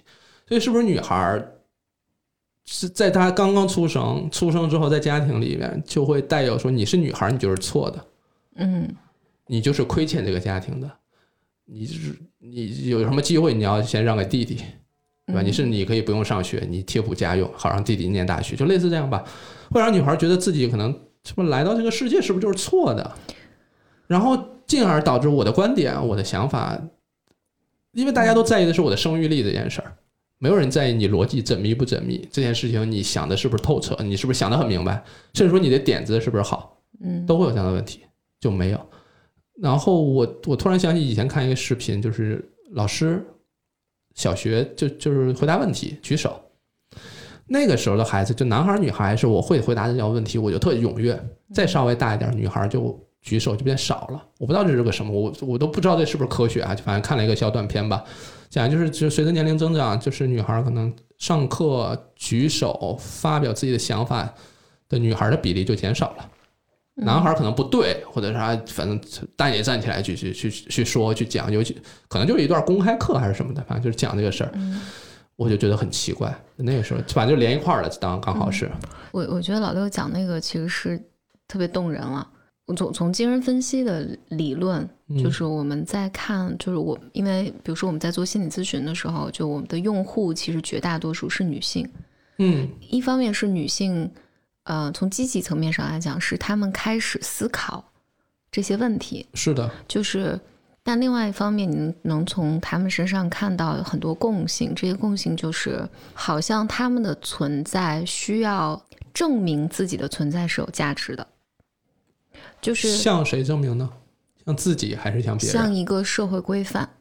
嗯，就是我觉得这是整个的一个大的环境所带给女性的，就是我但但我觉得咱们现在是把男女这两件事儿拿出来了。我觉得有一些少少数的群体或者族裔，以及或者比如男性中的少数群体，比如娘娘腔，我们所谓说的，或者嗯一些不一样的人吧。对于我们就在这个语义下说，这个女性，就因为女性就重男轻女，大家就是人类社会就不想要女女生的嘛，就贬低女生的。这是个结论吗？还是我我我我觉得是个现象，是个描述。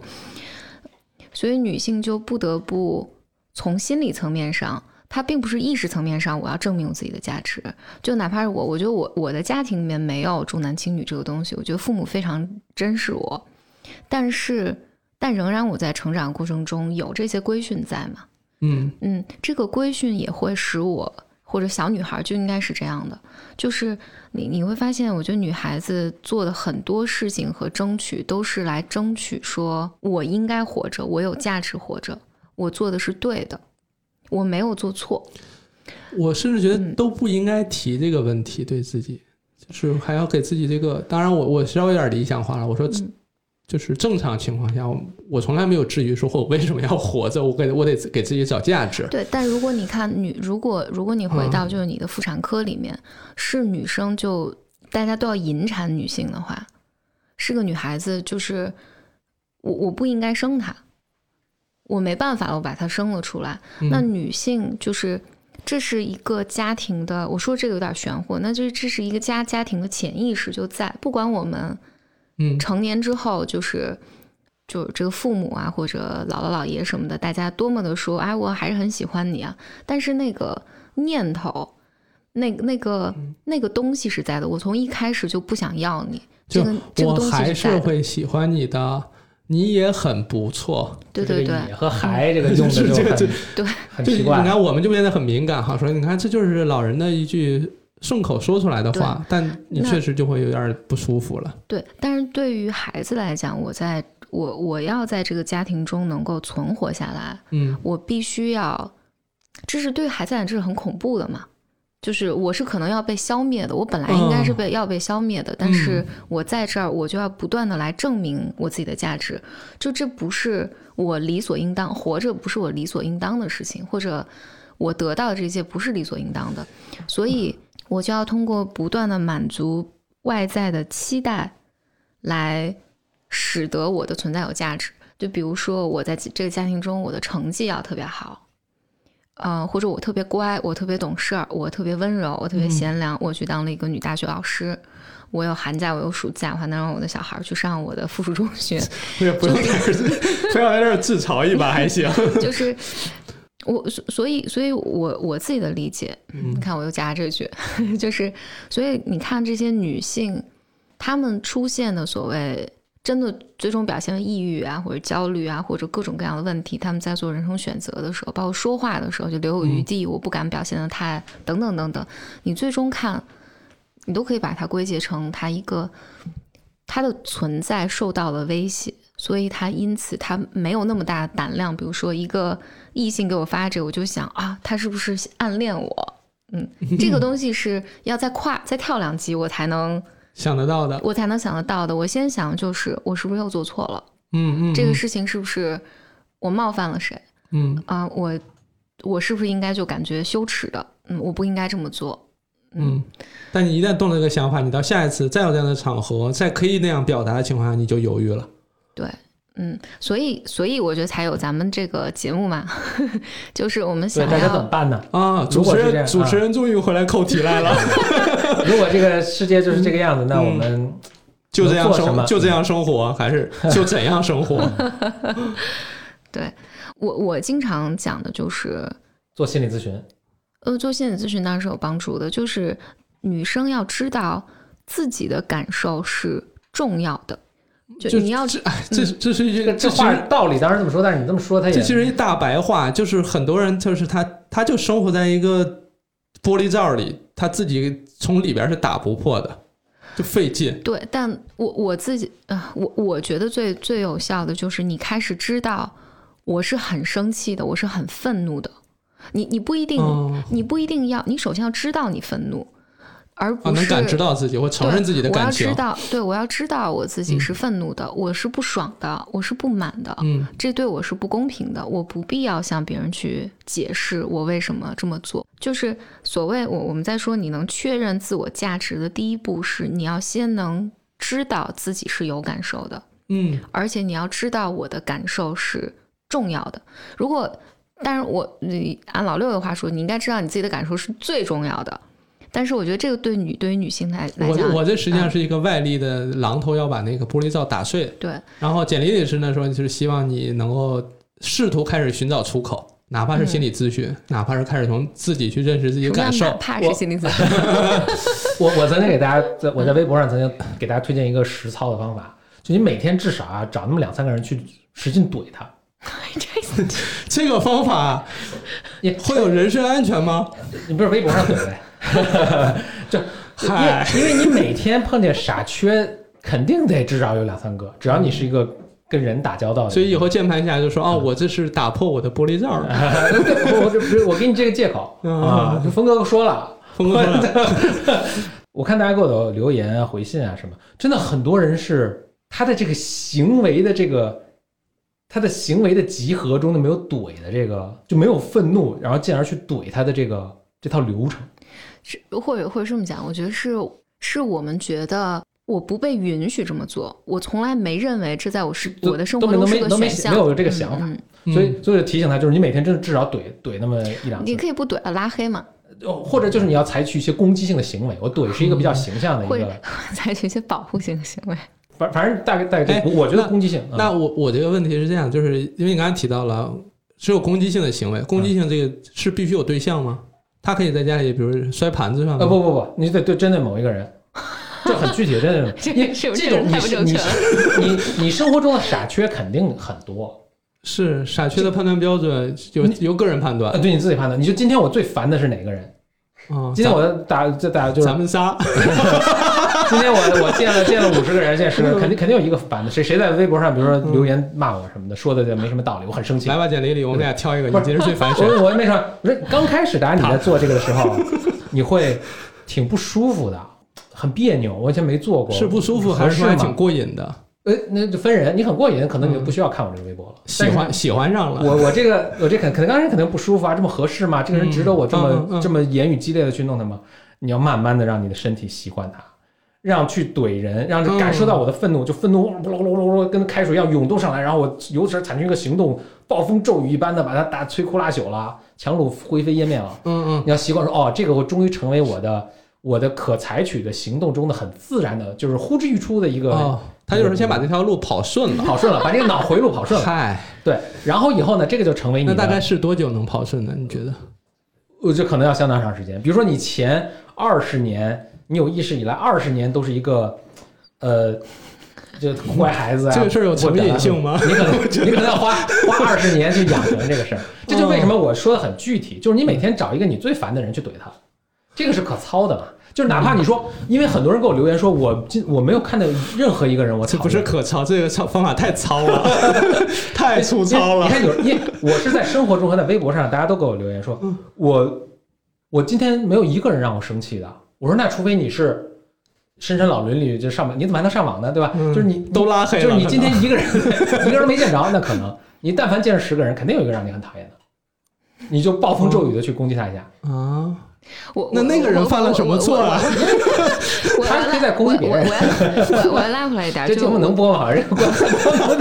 真是，我觉得你但我我，我我这么写真的是想帮助他，就是因为我没有在他身边嘛，所以我不能像跟那个我觉得你还是想推销你那板斧那事儿，那个小哥可能直接你还是有这个意图。因为因为我没有在他身边，我不能说你其实现在，其实你看刚才这个情况，你应该很愤怒，对吧？这是足够愤怒的，让人愤怒的，或者我看着很愤怒，对吧？就是你你可以体会一下你有什么感觉。我没法弄这个，但是没法这么去去跟他沟通。但我能做的一个就是，你今天肯定有至少一件让你不爽的事情。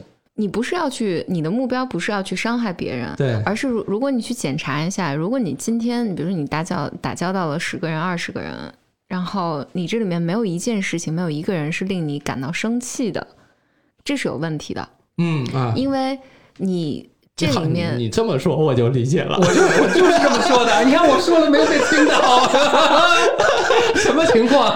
这是反向歧视。你刚才说是我特别焦虑，因为我这人有时候因为太尖锐，就经常会被人被别人讨厌，我就会太完了，哦，你说 我变成众矢之的节目粉了。六字，六老师。这节目到时候我就不好帮你转发了。不不不，我我自己代入了，抱歉，是我自己代入了。就是我想我二十多岁，我刚跟那个峰哥在一起的时候，我我是有这个问题的，所以在怎么所有都是二十多岁？因为我现在三十多，因为他现在也才我感觉好20多岁好很多了。现在现在也才二十多岁。我我现在感觉好很多了，就是呃，比如说我我我在亲密关系里面，其实我不止，我应该是在所有的关系里面，我都不觉得我来表达说不，我不是这么想的，不，我不希望这么做。就嗯这个东西，因为在我生活中不是一个选项，那我就变成什么呢？我就变成一个圣母玛利亚，就是别人提要求啊，都好好好，可以，没问题。然后，因为在这个状况下，因为你不觉得你可以说不，你不觉得你可以拒绝别人，嗯别人当然就是会更侵犯你的边界。然后我记得那时候那个峰哥其实带我做了一个练习，我其实到现在都特别感谢他。这个他每天都会来跟我问我，晚上都会问我一下，你想打我吗？差不多 全打我我怎么不记得？啊，真的有有差不多半年左右的时间，峰哥每每天都会问我说，今天咱们俩相处里面有没有什么是让你感觉不爽的、不高兴的，你没有讲的？你你这么像，就是像那个闹钟一样，差不多每每天问我听着还挺烧的呢，啊，对对对，你应该就是定然后了一个，你就全都忘了。我忘了。你应该就是定了一个闹铃，对，手机提醒了，就赶紧对对，问怎么每每天晚上我忘九点多还是十点多请打我。就来问我一下，就是，但我在那个时候仍然是没有办法真的表达的。但是这个动作，就伴侣之间的这个动作，使得让我觉得，慢慢这个这个我可以表达这件事事情，在我生活中慢慢变成了一个选项。它会变成一个由你到晚上去定点总结，会不会到你之后，当你聊的时候出现了这个不愉快，你会立马或当当场去去去去讲？我我会我会允许自己，因为我刚才说，当你不允许自己的时候，你就必须要去你你的心理层面上，你就必须要去找一些理由来说服自己，嗯因为愤怒是在的。嗯，就愤怒，不管你意识到或意识不到，你不爽，你的身体是知道的，你的嗯情绪是知道的。但是，当你觉得社会规范不允许，或者你从来不认为自己可以拒绝的时候，你就会找各种各样的理由来说服自己，比如说他也是好意啊，这样我我是可以承承受的，我是能理解的，没嗯关系。嗯，你会有很多很多这样的东西，嗯所以这是你进到心理咨询里面，其实你问很多人，你看到他其实里面应该是有非常非常非常多的愤怒在的，但是他表达出来说不不不，呃，我我我知道为什么这样，这是我能我是能理解的，啊、我我可以这么做，这是我能承受的，就是你要花很长很长很长很时很长时间，才能帮他去命名出他内在真实的感受是什么。嗯，我我嗯我大概听懂这部分了。呃，也是最近两年我才学会拉黑这件事情。嗯，怎么了？以前手怎么了？我以前 刚长的吗？不太会操作。嗯以以前不会拉黑的，因为我觉得好像拉黑就会得罪人啊，或者啊，就在你那儿是一个很是一个很攻击性的，会很糟糕的一个一个。红框再加感叹号那种事儿。对对对，啊，但是呃，现在就不了，现在不爽就拉了。然后我觉得有，刚刚我听那个时候有一个是我遇到的例子啊，反正跟也是跟生理相关了，就是这个男孩做一个有问题的事儿，这女孩呢就是发脾气，就冲他就是生气，然后呢这男孩就觉得这气有点，因为他不觉得这是错嘛，然后呢这这女孩就觉得有问题，然后这男孩就会怎么把这件事儿，把这个女朋友的这个发脾气这件事情合理化呢？他就说啊，你是不是来例假了？嗯然后那女孩呢就接受了，说哦，我确实来例假例假了，我这个当时情绪没控制好。然后给我看到这件事情，就是那男孩确实做的不对，他不是来例假的事儿，就是你不来例假这事儿他也不对，你就你这个情绪就应该表达。嗯但女孩就自己接受了，说我这是因为来例假，所以我情绪失控了。我可能只有在来例假的时候，我情绪失控才变得有理由，嗯平时就没理由了，就这他就已经忘记了这件事情本身就是错的。嗯，我不知道是什么，可能是这个欺欺负一个什么小孩儿还是老年人吧，我忘了是一个什么事儿了，这这个就是个 PUA，是吧？就是对吧？这就是个 PUA 的行为，就是嗯你，因为我自己收到了私信，有好多人会给我给我发私信，就问他们之间的情感问题，而且很多时候都是在这个，呃，我男朋友，比如说我男朋友出轨了，或者我男朋友有啊、怎么怎么怎么样了，然后她说，当我跟我男朋友表达嗯说你这么做让我很伤心的时候，她男朋友会跳起来指责，嗯指责这个女孩子说你太敏感了，你为什么翻我手机？啊、嗯你等等等等等等。嗯然后这个女孩子就会来问我说：“那我这个时候我应该怎么和这个男孩子沟通？我怎么来平复我男朋友？啊、有人甚至还会还会问我说，那我怎么挽回和我男朋友之间的关系？啊，没有分手这个选项就没有分手这个选项，就我收到如此之多的这样的这样的私信咱俩咱，俩差不多，啊都是都是我我经常想，为什么就是这个男生做的事情，就是大家你看讲前因后果。当你问为什么的时候，就是走上了科普的这个不归路啊，是吧？不归路。对，你就想为什么就是拉黑分手，为什么你还要追回这个男孩子？就是嗯，嗯，简老师，请用你的专业判断，这这时候都特别特别个人情感，对。所以回来说要怎样生活呢？就是哎，难道是老师一直让我们往回 往回拉吗？没有没有没有，没有吧？我觉得他挺高兴的。就是要怎样生活呢？嗯，无论女性还是男性，都应该把自己的感受放在第一位。嗯，然后再来选择你的行为。就最终你的行为上是妥协，或者你行为上是你决定我愿意为此妥协。比如我我愿意为了照顾这个家庭而妥协我自己，就这应该是主观的、主动的选择，而不是一个被迫的、不得不做的让步。这两个之间是有区别的。那怎么让大家意识到这个区别呢？听我们的节目吧。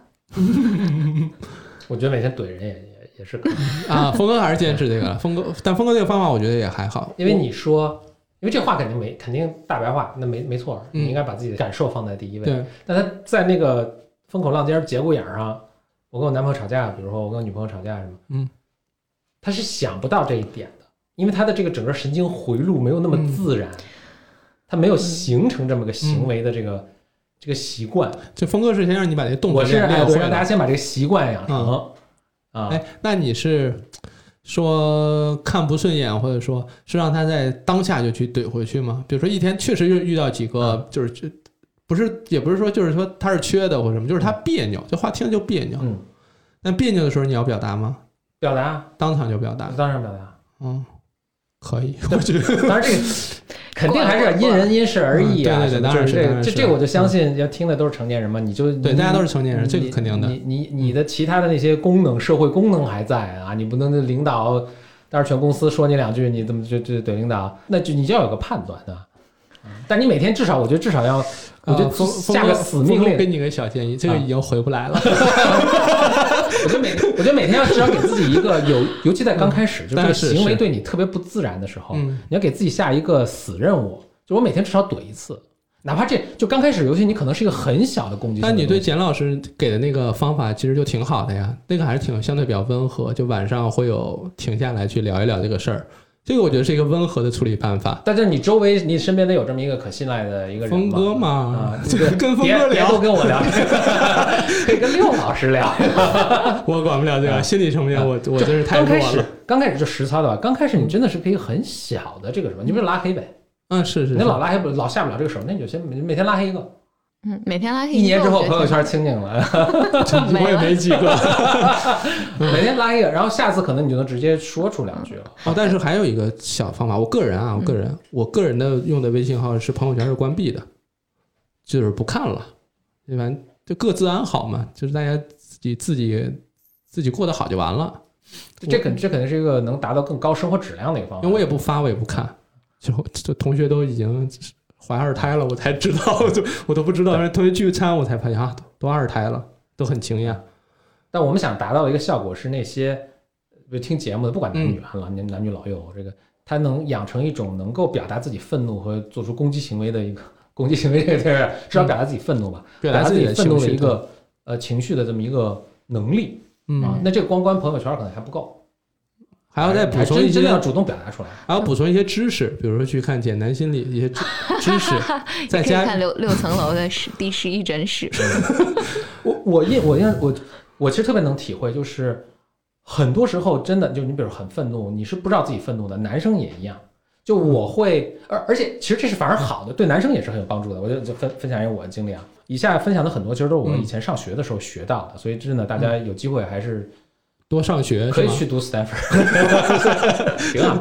就比如说，我也会发现我在我用言语，比如说攻击了这位同学，嗯攻击这位同学，嗯，这位同学打得很疼，就就就是就我我想怎么攻击什么，都给打忘了，还是你这观点就不对。啊？是是是，其实事后，比如说我们大家在讨论的时候，嗯。这个这个这个整个这个这个 setting 这个设置就比较复杂，我就不不说不细说。嗯。但事后我们在回顾这个当初的这个互动的时候，其实我是心里对他很愤怒的。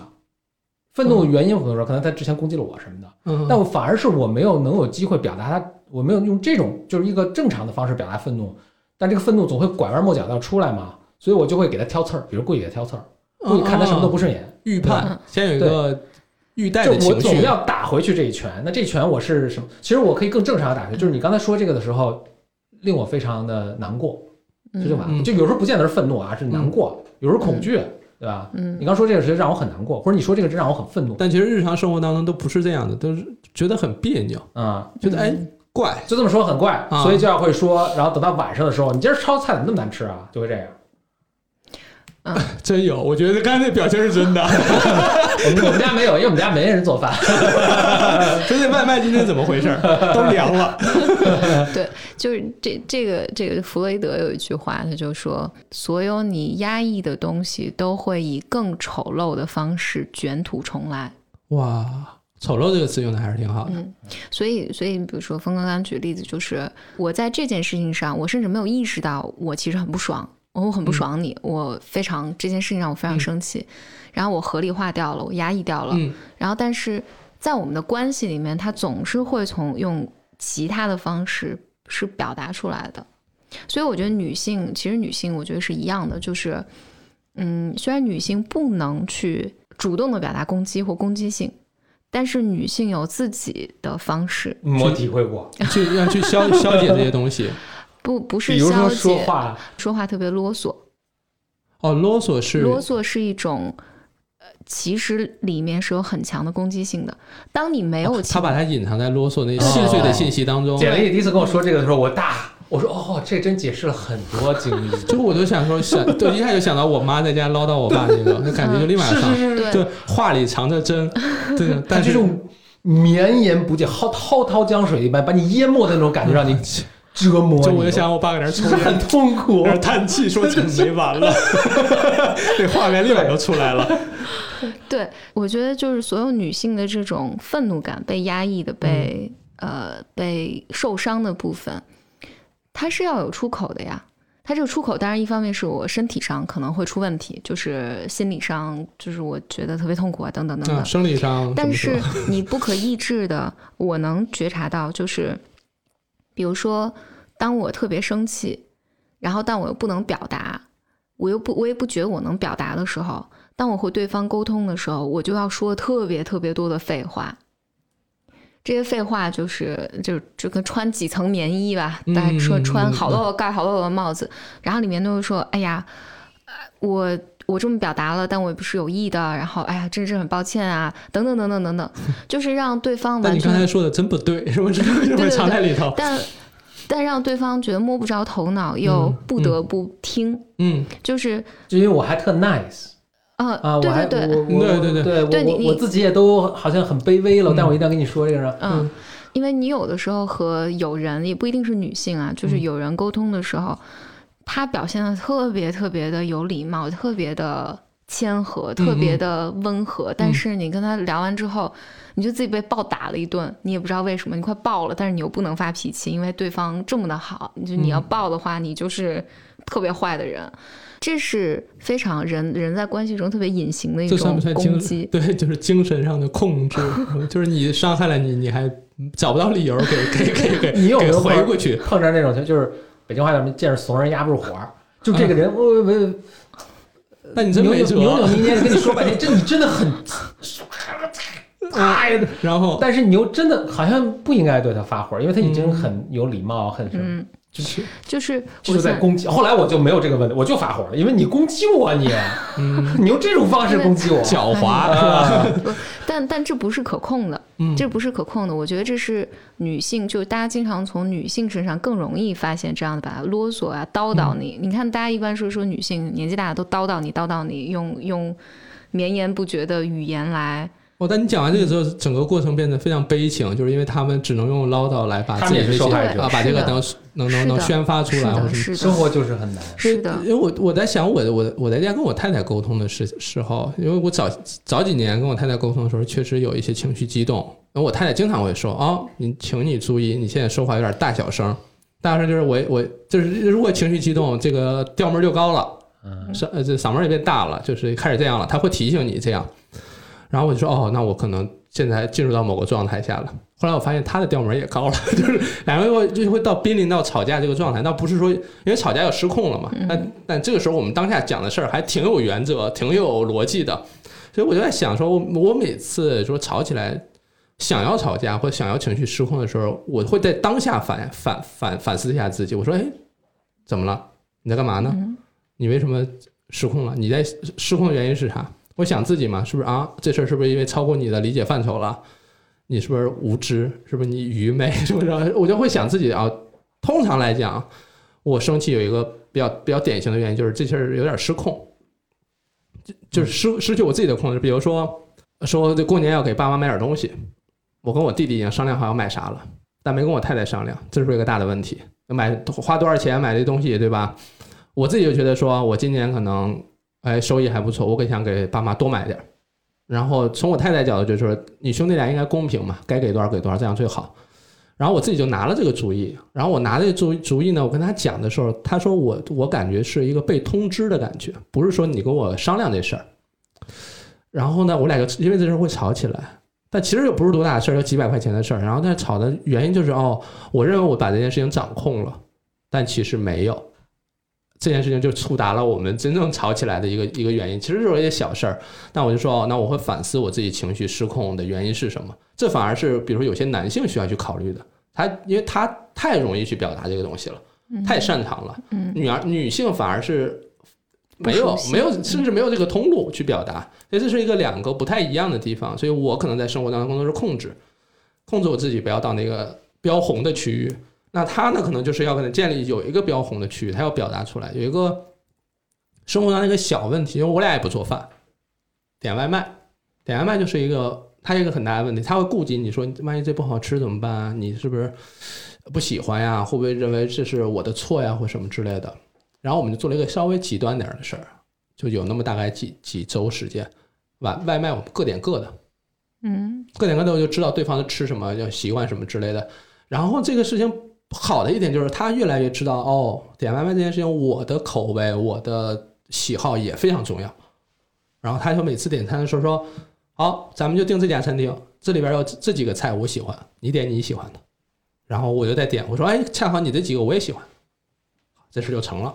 我说这家餐厅我觉得不行，他说放心，我还有 Plan B，就是他非常缜密了，他在这方面非常缜密，但是。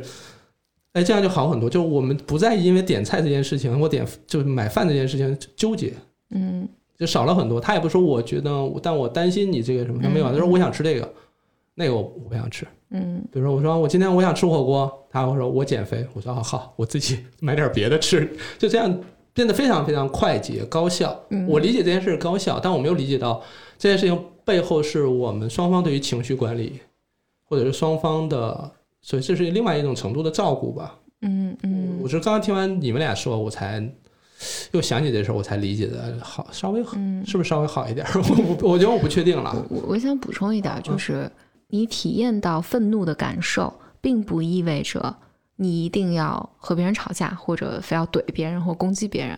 嗯，哎，这不是说我的吗？是呀，搂回来点儿。不然呢？不然咱讲啥呢？弄半天。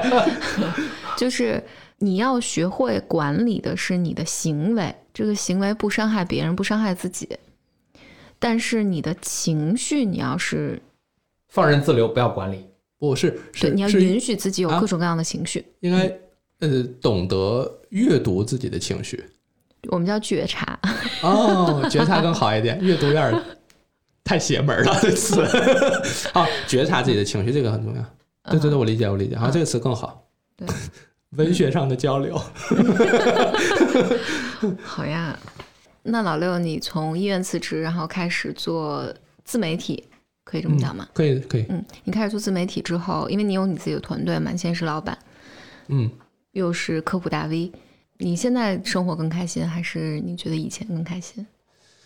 开心来讲，呃，我只能说现阶段了，未来会不会继续开心下去，我不确定。未来不会的啊。嗯、是吗？哦，那我知道了。那我先走了，我先自己开心去了。就是现在还是比较开心的。就我说的稍微那个，就是直白点儿，就是至少现在不不用值夜班了。嗯，对，就是你至少朴素的需求。对，至少睡眠你可以保证，你每天睡七个小时、八个小时，你自己可以控制。就过去的时候是时间是不是你掌控的？手术说来就来，急诊说来就来，所以你自己是控制不了这件事情，你只能抓紧时间去干你自己的事儿。现在就有更多的时间去干自己的事情了。但我说一个比较大的问题，就是近半年或近一年，我的医学水平没有太大的进步。虽然我看文献，我看很多资料，我去参加会，我甚至跟同行在沟通，但因为你确实不是百分之百待在临床，那你在临床的那个医学技巧、医疗技巧或者是诊疗思路上就更新的比较慢。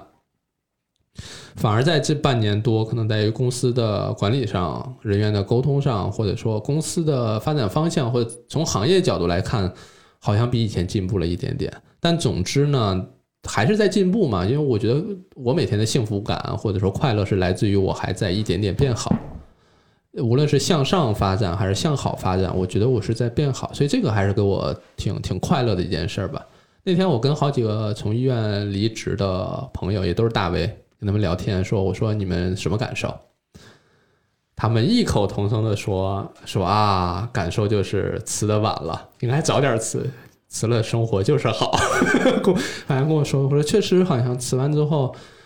呃，因为我个人刚才我讲了很多，就是我觉得我对于个人掌控这件事情是比较在意的，所以现在时间确实个人掌控的东西更多一些，然后可能就会稍微更安稳一些，我会觉得更好。但我还是害怕自己停下来，会迫使自己每天在搞点事儿，比如在科普这件事情上，就是过去你用文字写，你现在就想说，嗯，你讲完之后大家不懂，那你一定是你讲的有问题，你再想办法把它搞得更好一些。你用水果。你用视频，你要不你做成长图，就你变着花样去把这个科普弄得让大家更容易接受，让更多人看到。所以这个小尝试就对我来讲就是比较大的意义，因为有人发私信过来说，我第一次看这样的科普，甚至说我第一次看科普就看成是这样的科普。嗯，这个就打破了大家对科普的一个固有的认知，就以为科普就是不怎么好好说人话，但他现在发现哦，原来还有这么邪门的科普。还有这么胡闹的科普，真是太有意思了。很多年轻人就开始看了，所以这个是可能科普这件事情真正能帮到，就是恰好是这群年轻人就有点进步，然后我就自己觉得挺美，就是朴素的愿望，就是每天都还挺高兴的，确实高兴。嗯，你你的安排会是什么样？每天的生活？每天的生活基本上是也是一样的，我也确实是。越是爱控制的人，生活越简单，也不要有太多岔子嘛。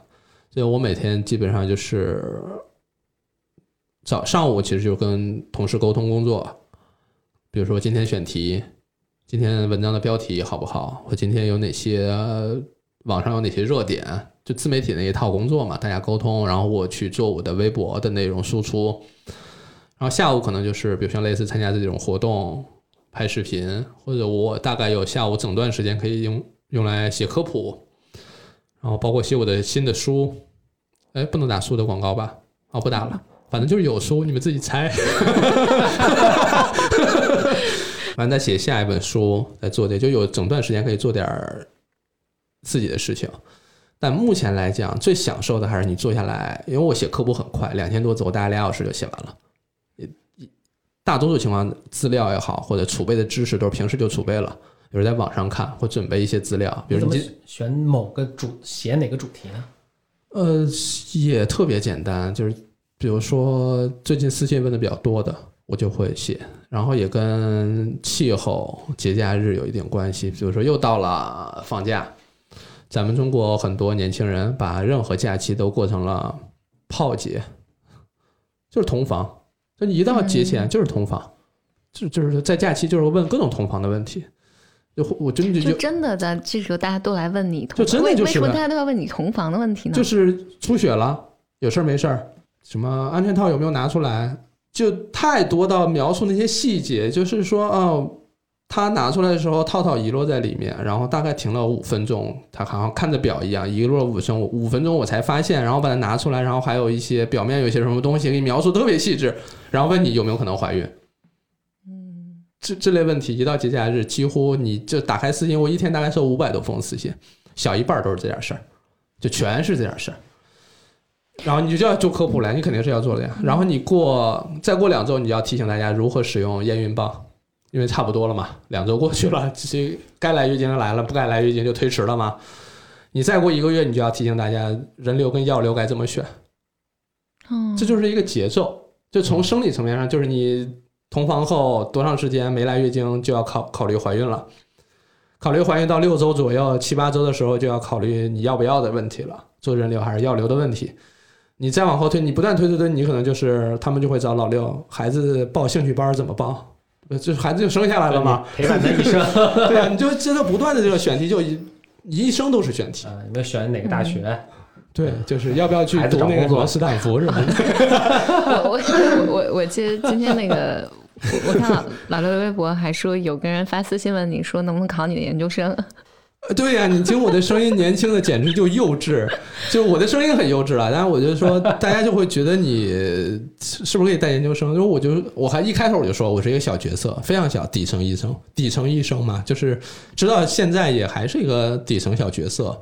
只不过是在做科普这件事情，他也没多高尚，他就是一普通人做了一件自己想做的事儿。他可能孩子还小，他想孩子十年之后啊，啊该考研究生了，可能能考。但我看了一下，他是给自己问的。他给自己问他，他问我，他问他自己他可，能也才十岁吧。他在他问他自己能不能去报考研究生，报考你的研究生，然后我的研究生，我就很奇怪，我我我突然第一瞬间，因为我没有真正的考研过，所以我就是连读嘛，然后我就没有想过，我说啊，难道大家现在找导师都是在网都在微博上找导师吗？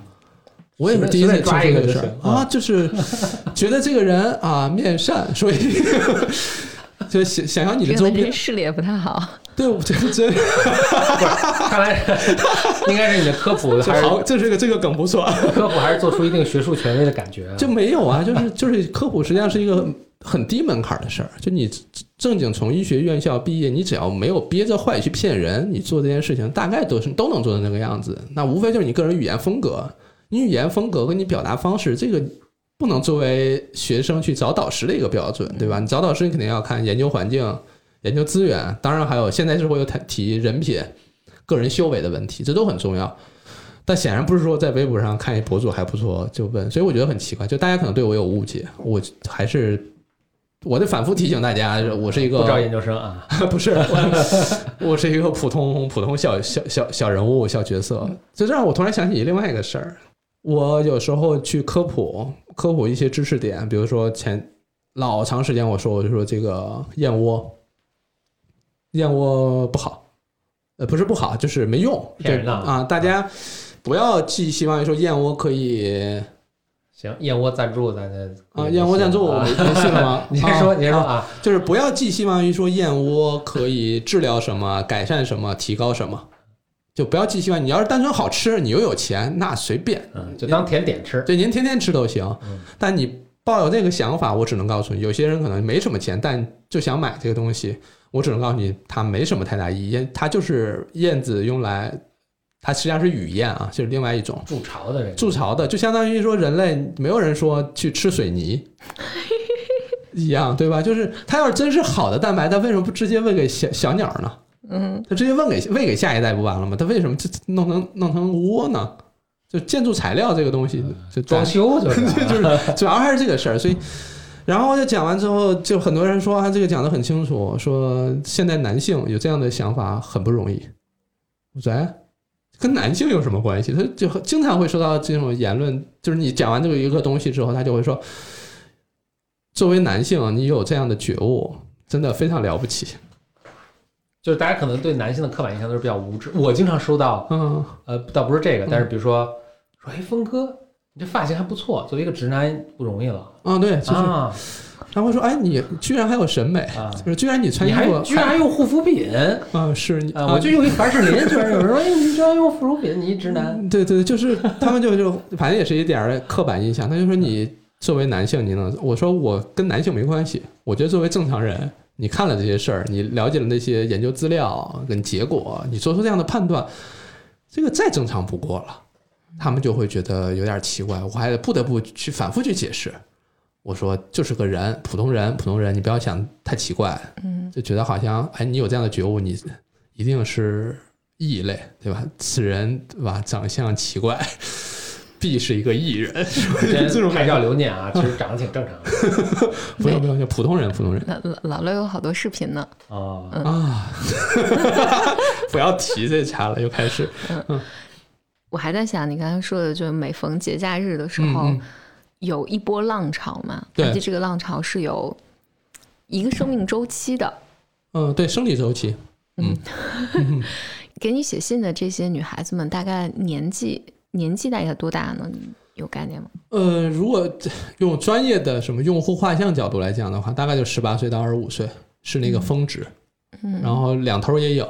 但是，比如你再小的，就是一般就是家长来问孩子的问题，嗯然后再大的呢，再大的年龄的可能他就涉及到更多是育儿问题。嗯那这到育儿的领域，他对自己就放的位置更低了。就很多人就是儿子可能是呃不是儿子了，抱歉，孩子上学之后都已经上学了，他才有功夫去关注自己的健康。嗯大概是这个时候，那都已经呃反正三十多岁了吧，三十五、三十几差不多，会有一部分这些，但是还是少，嗯，主要还是集中在年轻。我要用我们专业的专业的词来讲，就是是性活跃期的女性咨询的更多，然后用过去的认知来讲，这就是育龄女性咨询的多。但这些词我一般也很少用了，好像就给打打了个标签啊，你是这个年龄，所以你就应该活跃。嗯，就那不活跃的怎么办？就是我他问自己，然后我不活跃，我是不是有病？就还有很多这种。嗯，那女性，那听起来你在描述这个的时候，都是女性在担忧自己怀孕了。啊，也有自己健康的问题，她有她会问自己月经的问题，嗯，然后还有一个就小习惯，就是我不知道是不是所有的女性都有，但大多数反正我私信来问我的可能有这个习惯吧，反正这个样本也不不太标准吧。就是很多女孩会在更换自己内裤的时候会看内裤，更换卫生巾的时候看卫生巾，她通过这个办法来判断自己的健康情况，就是通过身体的一些指标或者一些标志，比如说脸上长痘儿，是不是代表伤肝了什么之类的，就类似这种。我我你你刚这么说，我突然想，那男生怎么办呢？男生没啥可看的。男生看不看？男生是这样，只要不影响他玩游戏，或者说不影响他性生活，他一般不关注这事儿。就是要开玩笑了，开玩笑。男男生现在也越来越多的关注自己健康问题了，但显然女性更还是更多一些，就是更早的开始关注。他们有看这个的习惯，他就会发给你，拍照发给你，发给你，嗯，然后他就发给你然后他就是前面就有些私信，就是你上面这个他说了一段，然后你正要跟他解释的时候，前方高能，然后照照片歘就来了嗯。没有，他们就说你说啊，你是医生，你不要老拿这个开玩笑嗯。但这事我之所以拿它讲的是什么呢？就很多人说在网上找一人问一问就完了，这实际上是对自己的一个不尊重，嗯因为这事儿有时候不是那么简单。是他显然不是说通过陌生人肉眼一判断这事儿，我就跟你一诊断，你就开始用药吧。那除非有些人是别有用心想卖药，想推销产品，他这么做，否则像我们怎么可能在网上说啊？我看了一眼，你这是什么什么病，你开始用药吧。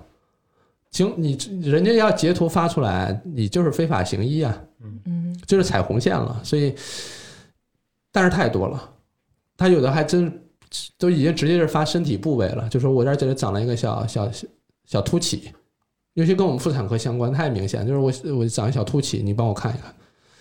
唉，这而且我大多的时候都是因为我们刚才没介绍，我日常生活一般都吃饭的时候看私信，所以就也挺尴尬的。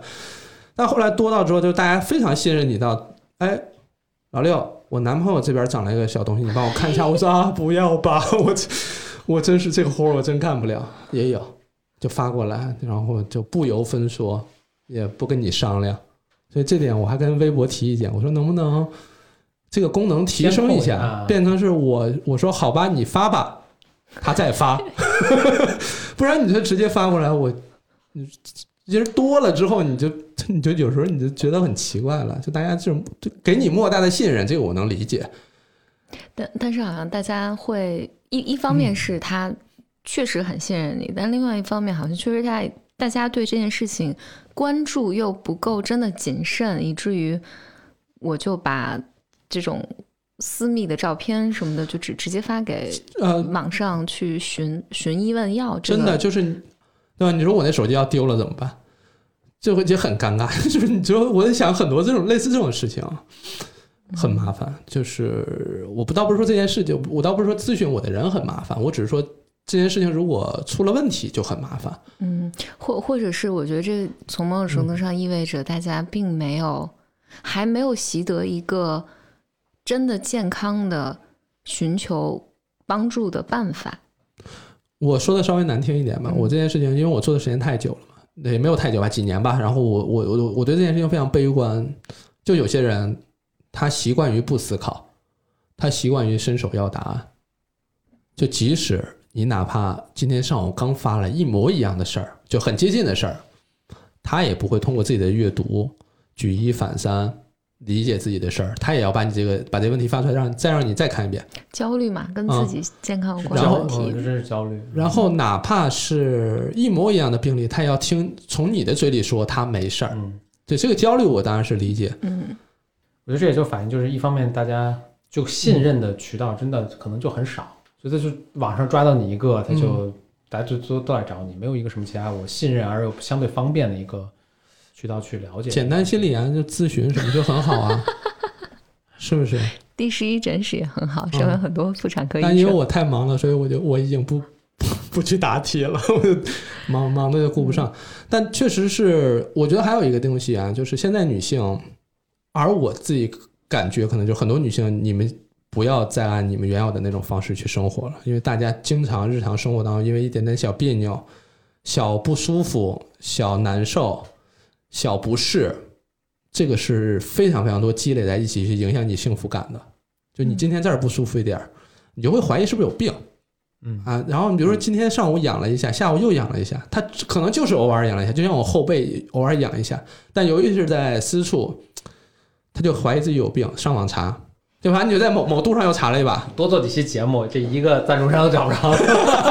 别请我来了，再别请我来了，就是又又上网查了一下，又没有一个确定的信息，对没有可靠的渠道这个，然后他就慌了。嗯，就只是痒了两下而已，他就发了信息，发巨长的信息，就哭诉这件事情。然后从我的角度来讲，我说痒了你就洗一洗。然后他说就这样吗？我说就这样。嗯，然后他就，你不会是糊弄我吧？那你说怎么办？你不信我，你还来问我？你说这个事儿就 网上那个信任关系实际上是非常薄弱的一个东西，所以大家因为没有信息，也不是特别习惯于去思考，就导致生活活得不是那么如意，因为你没有主心骨，没有主心骨这件事情就会导致你在很多问题上面临一个怎么办？该找谁？谁能帮我？然后好不容易在网上看见一个面善、好好捏救命、稻草。好欺负、好说的，什么好沟通的，对吧？人还不错的啊，开始这个把你当树洞也好，把你当做救命稻草也好，但那我就得反复提醒大家，我我我承担不了这个责任，嗯我承担不了这么这么多事儿，而且甚至有人就是，就是我之前跟你讲过，他们就把你当树洞去聊很多问题，婚姻的、情感的，跟婆婆闹别扭。我然后我就会跟他推荐见李丽老师，我说你去找他，不要找我，我解决不了这个事儿，就因为有的问题就超过我的专业范围了，嗯嗯你帮不到你就对吧？直面自己帮不到这这这个现实嘛，我就推荐给其他老师了，实在是没办法。有问数学问题的可以往往我这儿导流。比较少比较少吧，数学问题可以，题你能转回一个。有可能，有可能这个节目放完之后，他们可能会来数学问题。嗯，如如果让你给这些女生或者女性一些建议的话，你会给什么呢？嗯，我我会觉得，因为大家都是成年人，成年人的一个标志就是要给自己找确定性，要靠自己去找自己生活当中的心理上、生理上的一些确定性。他可能到这是个大空话了，可能实际到生活当中，就是你可能要筛选你自己优质的信息来源，你可能要洞察，哎，察觉自己的情感还是什么？什么叫觉察？啊，觉察，嗨，没记住这词儿，叫 awareness。啊太费劲了。自我觉察。啊，对，就是你能够啊觉察到自己的情感、情绪变化，然后可以可以清楚的看到自己的行行为上的一些一些一些变化或什么之类的，让自己活得更笃定一点。因为大家有时候生活的太犹豫了，太害怕了。对，太害怕，太弱小了，嗯，就完全是可以通过不伤害别人也保护自己的方式，让自己强大起来，这样会好一些吧。因为嗯我自己写书的时候，我老说你你得拿知识武装自己，但这只是第一步，有很多人学完知识也不会用，嗯就你还得会用，你还得会思考，思考这件事情，嗯，大家别逃避了，你迟早要思考，迟早要为自己自己思考。你无论是四十还是五十还是二十多岁，你就想明白这个道理，但你迟早要这么做，嗯，是不是理想化了？不理想，我觉得这是非常值得 值得追求的东西。嗯，那我们聊到这里，老师这样 OK 了吗？我我还想追加一个问题，嗯我知道那个什么，你问，因为现在很多人在写信给你嘛，嗯，嗯、你会建议他们去医院吗？我这我绝大多数我都建议我我，知道，我嗯我我的意思是，你你希望他们从你这儿获得什么，以及他们什么时候应该去医院呢？我把自己定位，因为我从临床出来之后，临床我是实实际进行临床操作的一个人。那我现在离开临床之后，他们说老老刘你离开一线了，你到什么？你到哪哪一线上去了？我说我离开一线了，我到一线更靠前的地方去了。嗯我在网络上是一个什么样的定位呢？我说我从某种意义上，我的角我的一个身份是指路人，我会告诉你你现在情况，在家处理一下就好了，你不用请假，放弃自己的全勤奖是吧？去看病，因为有时候看病体验挺糟糕的。看病这件事情对很多女孩本来就是一个很糟糕的事儿，很糟糕的体验也好，回忆也好。但是我还要指另外一个路，另外一个方向，就是如果这个事儿你要再不去医院，可能会拖得变更更严重，所以你别拖了。你赶快去，你别害怕了。然后我害怕医生什么检查方法，我害怕那个什么鸭嘴钳，就扩音器那个很痛苦。我说害怕改变不了切实已经存在的疾病，你怕它还是在，它甚至可能发展更快。当然这没有什么科学根据了，就情绪对疾病的影响还还在研究当中了。就是我会指路，我有时候会说你不要去那个地方，那可能是个坑。你不要买这个，这个可能是智商税，都会有这样的问题，所以大概就是一个站在十字路口给大家指路的一个人吧，嗯，大概路牌儿，这样是不是显得没有感情一些？给自己藏起来一，个大的中转站。GPS 嗯，他们都没那么都没那么厉害，就是在路边说，哎，嗯马先生问一下这个新石怎么走？我说，哎，那边，大概是这样吧，嗯，嗯。我觉得能把这件事情做好已经很了不起了，就站在更、嗯站在更前面的地方。有些有些人确实没有必要到医院去，有些人确实应该尽快去了。你说你科普做得好，是因为你说人话。我觉得我科普做得好，我不觉得我科普做得好。对，就是还在做，但是说人话是一个很基本的一个一个一个一个一个能力吧。嗯因为我们本身做的工作就是中文翻译中文嘛，就是你把教科书上的东西或者临床的东西，你翻译成文字中文给大家看，所以，呃，我会默认是这样的，就是你做文字工作或你做表达的，幽默是最最基本的一个要求。你要如果连幽默这个事情都很难，你可以选择不幽默，这也是你这个人选择。那幽默你如果没有个自己的理解的话，其实是相对比较糟糕的，对。另外就是说人话，因为临床上很多人是不说人话的，就是在医院或医生，在专业的范畴里有很多老师，他们喜喜欢用很多专业的词来堆砌自己的专业度，嗯这会让患者会听不懂，但是觉得专业厉害啊，！对，会有这样的情况。但这种其实是一个非常不自信的表现，就是你能把这件事情说得很明白，给大家听清楚、听明白。如果听不明白，你还能再换另外的花样给大家讲，这是你个人的能力。你能把这个东西掰开了、揉碎了讲明白，这很重要。所以说人话这件事情，并不是我一开始就具备的能力，因为我不断的在锻炼的时候，说我写了这段，我觉得已经妈呀，非常人话了。但底下就是有几个人，他就是听不懂你在讲啥，我就开始反反思我自己，说，哎呀，这是不是哪儿是不是写的不太好啊？或者说这个例子是不是不太贴切？这个比喻是不是不太大家有共感？然后我就要再换，再讲，不断讲，不断练，就是就有点像是那个 AI 要跑那个算法，不断去跑跑跑跑到最后的算法一样，我就相当于把自己当成一个机器，我不断去跑，不断去优化。最合适或当下我能掌控的、我能控制的最好的表达方式、科普方式是怎样的，我就去做这件事儿。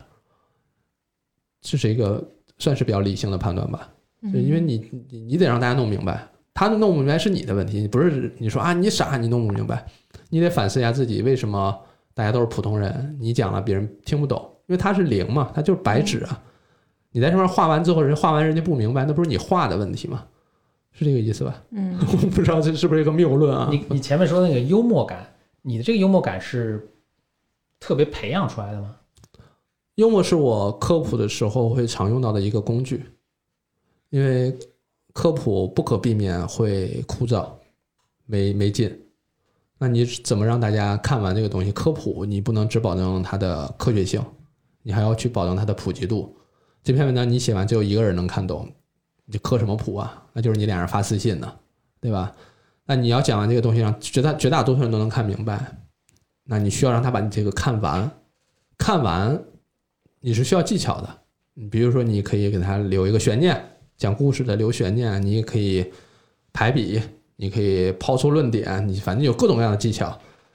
这种技巧整个的用下来之后，跟科普契合度最好的就是幽默这件事儿。嗯，你用相对轻松诙谐，因为它是疾病嘛，大家不能有那么强压力去看那个东西，就很难把那些知识吸收，所以就只能验证了很多遍，科普呃，就幽默加科普可能效果会更好一些，效果会更好，它就能传播的更广一些，你就能让读的人能把它看完，就还是有点那个知识分子的那个想法，就是你至少把我的东西看完吧。你别看一半儿就不看了，那我这辛辛苦苦写出来也白搭了。有时候就是穿上幽默诙谐的外衣，好让科普传得更远一点，能帮到更多人。大概是这个逻辑。我我特别想指出，就是那个六层楼的你的头像和你们第一人室的 logo 是个第十一人室啊，第十一真 六层楼的头像和第十十一真实真实的 logo 都是一个被切开的草莓。嗯嗯，哦。草莓寓意或什么之类，没什么寓意。它因为它的外形很像女性的外衣。嗯啊，我做的就是妇产科的工作，然后这件事情没有什么隐晦的，也没有什么不能看的、不能提的。嗯，呃，原来有两个备选，另外一个备选是一个切开的苹果，切开苹果那核，它很像是女性的子宫的那个形态，包括卵巢什么的。它因为它有，也是另外一个作者画的图。它很像，然后我现在选择这两个的时候，我选择这个，因为反反正都得花钱买版权嘛，我只能买一个，然后我就买了这个，就是因为它面向的女性更多，就生育这件事情是每个人个人的选择，这个我们就不说了，必须说必须得生那是另外一回事儿，我就不提了。但是外因这件事情都是大家所关注的一个事儿，所以那肯定我把它放在面上，嗯，至少从我这儿，我我认为这件事情是。可以说的，应该说的，也最好可以大家一起聊一聊的事儿。嗯，我我我觉得这也是就是六层楼在做那个科普的时候，就是你把就大家特别羞耻或者不敢讨论的东西，其实把它放成一种水果，其实还是很可爱的水果。对，嗯，就是你一眼能能看得出来，然后但又觉得它是可被讨论的，我觉得这是特别了不起的。对他，因为。我有的时候受别人夸奖，哎，这是不是太自夸了？反正就是有人会说发来说，他说那么多科普的作者里头，就唯一你一个人能把这个事儿讲的不那么脏，嗯，就他会觉得说你能把这件事讲的，我能看下去，然后我不觉得别扭，你是真的是想把这事儿做好的，他是这样的一个反馈。我说哦，那对我来讲是一个正向反馈，嗯，我还。反正我还这这些表扬我还是挺受用的，所以我我还挺喜喜欢这些虚假繁荣，就是大家夸夸我还挺高兴的。还是你还是得找一点这种正向激励，的东西吧。今天咱们这节目虽然是讲女性的生殖健康，但听起来不是个生殖健康类节目。嗯，那像个啥呢？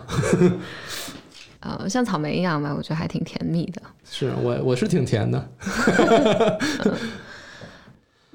啊，问我对二十岁、三十岁和四十岁的女性有什么建议？但其实不用划分年龄段，最好还是针对女性应该有哪些建议。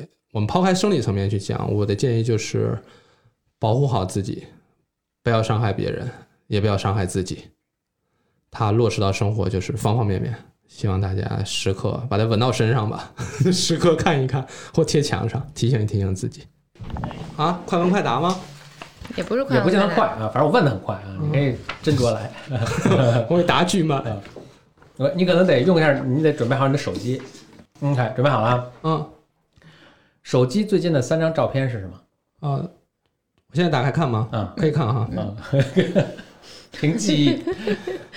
对，完全没有。背诵，请背诵。嗯，第一张照片，呃，其实是就是我衣服的一个背面，啊，我这这是你这哎，这们新的拍的拍的很美啊！这什么嗯什么场合呀？就是办公室。啊，我解释一下，就是这就是其实老六六老师的一个背影，穿着他们的一个帽衫，对，因为我给团队新做了一个那个对帽衫我，想看看效果是吧？都我自己做的图，嗯就是有点那种特别执着，想做两件衣服。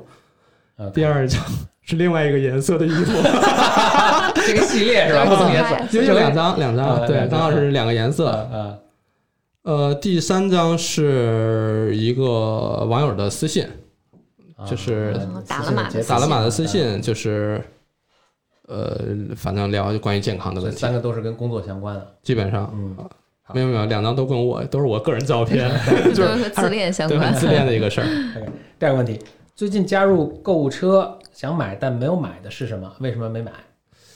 呃，是我不是在自己在家录视频嘛，但我那个光特别不好，我又没有灯箱，也买不起，买那个就是那个圈儿灯，就是那些啊网络主播买网红灯啊，对对，网红灯网红灯，对对对嗯，买来那个，那之所以没有下单，是因为就是快递送不过来了，就是过年了呀啊，对，过年了，然后反正就店家提醒我说送不过来，你没法用，我说那我咋办呢？我要拍视频，我自己组装俩台灯在家里 试着弄一弄吧，反正宜家那灯其实就行啊，是吗？啊，可以。你看那个我给简历里拍那个，就都是拿宜家那灯。哦，啊你在家里真是毛衣也太多了吧，哎，毛衣这是有赞助的。毛衣真是太多了宜。家你买一个那种 LED 灯，呃，十瓦以上，就买它最亮的那个就。回头去你们家吃饭，去，哎好好来来来，我们家找找来我们家周末来嗯。嗯最后一个问题，手机里播放最最近手机里播放最多的一首歌是什么？为什么？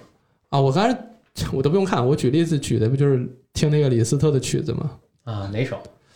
我都没名儿，反正是巨长的一个，为为什么爱听那个呢？钢琴曲了吧？应该是。对钢琴曲。然后我也不是很确定，因为我我我说个这个用来装的话，就因为之前有个人说说聪明的人都爱听古典，然后我就听了一圈古典，我说我那我太笨了，我这些我都搞不定。但好像近半年就听李斯特就非常多，就也因为他有一个歌单还是什么的，就是两千多首，就巨多。我好像听某个讲古典的一个老师讲说，李斯特我们可能就听那么几首，但其实他写了巨多。然后我说啊，那我应该找来听一听。然后听到之后，就那个歌单就再也没换过，一直在听，就是他循环播，就当成一个背景音乐了，类似于。谢谢老六来做客，嗯，拜拜拜拜。拜下期节。目再见，嗯拜拜。我的骄傲已不再重要，说一声你好，紧张不得了。你的脸上